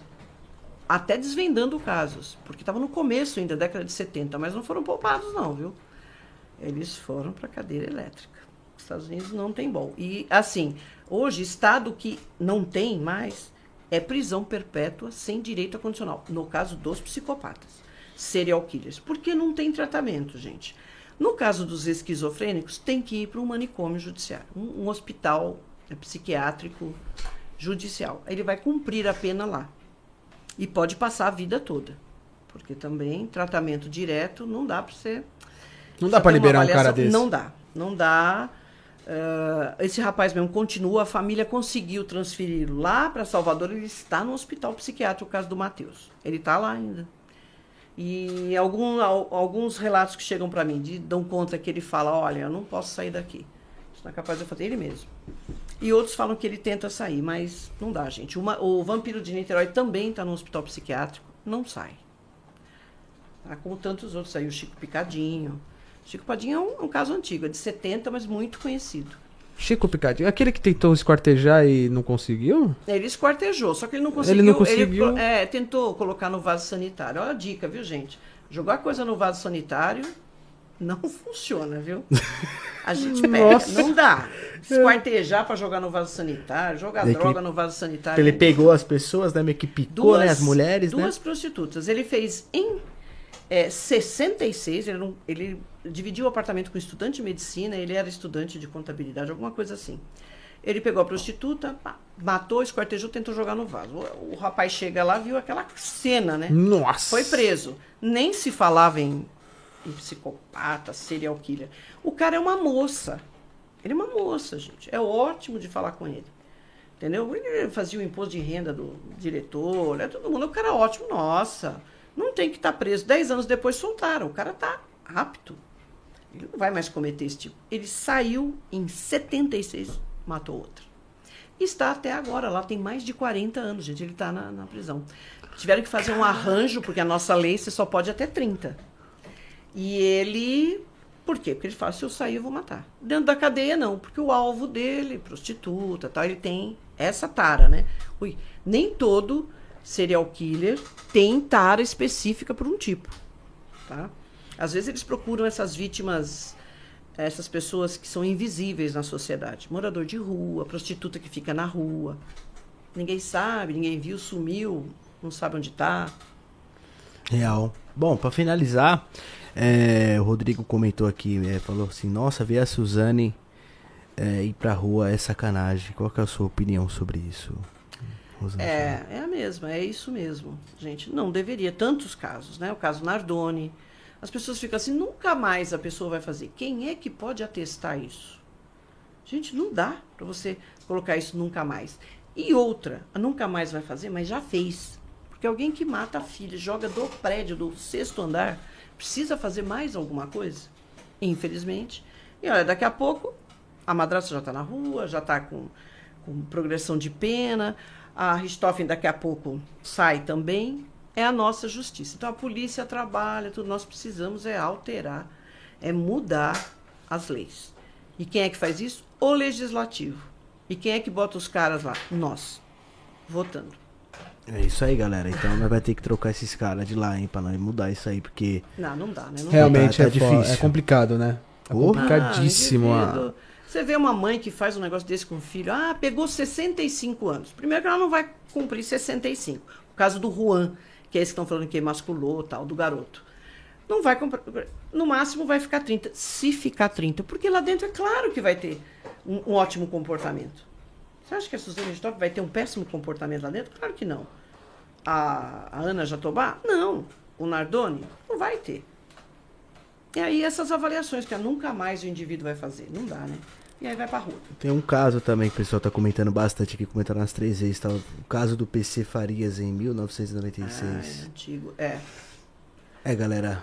Mano, vai ter que fazer um Mano, podcast é de 10 muitos horas pra gente falar cara. de tudo. Meu A gente tem que Deus. marcar a Rosângela aqui outro dia eu pra gente falar mais, entendeu? Ela é uma pessoa maravilhosa, gente boa. A gente já vai anotando outros casos aí antigos. A gente faz Eu até um- uma parada de pergunta no, no Instagram, até antes, sobre casos mais antigos, né? que a gente Isso, não é. vivenciou, por exemplo. É. Eu, em 96 eu tava com dois anos, pô. Gente, nossa. E tem muitos eu já antigos, tava cara. periciando. Mas tava tem, com- ma- tem mais casos antigos do que novos, né? É, na época de 80, 90, parece que foi uma loucura, né? Todo mundo quer matar. Meu Agora a Deus gente tem muito violência doméstica. Que tá assim, caso do cara matando a mulher. e é direto, gente. Direto e reto, né? Eu não sei o que tá acontecendo. né? Galera, as, as redes sociais da Rosângela tá aí na descrição, tá bom? E João. Você viu? Sou perito, hein, galera. Pega o cadáver que tá ali, hein. Olha lá, um cadáver. Você é Então, louco. redes sociais dela tá aí na Eu descrição. sou o cadáver, né? Não, que é. Ei, galera, as redes sociais dela tá aí na descrição. Também tem o canal de cortes também pra vocês. Aguardem os cortes lá, tá bom? Aí tá aí na descrição também. Acompanha a gente pelo Spotify também, é muito bacana. Tem um link aí também na descrição pra você que tá aí treinando, você que tá no teu carro, você que tá dentro do táxi, dentro do Uber. Você pode colocar aí no teu iPhone, no teu smartphone, colocar o papo no barraco e acompanhar a gente por lá também no Spotify, beleza? E acompanha o Instagram da Rosângela aí, tá aí na descrição também. aí. Tem um site também de um curso que ela faz aí. Dá mais detalhes do curso aí. eu- Então, na, pela Helix, eu ministro três, quatro cursos, tá? Um deles é Psicopatologia Forense, Mentes Criminosas. É, é aberto a todo mundo, tá? Não tem que ter uma, é, uma formação específica. Claro que a maioria acaba entrando em estudante de medicina, de psicologia e tal, mas não é. Tá? Contanto que vai engenheiro, vai gente que ainda está na dúvida, porque é um curso de informação, não é de formação, é um curso de nove horas, né? Então é um dia só.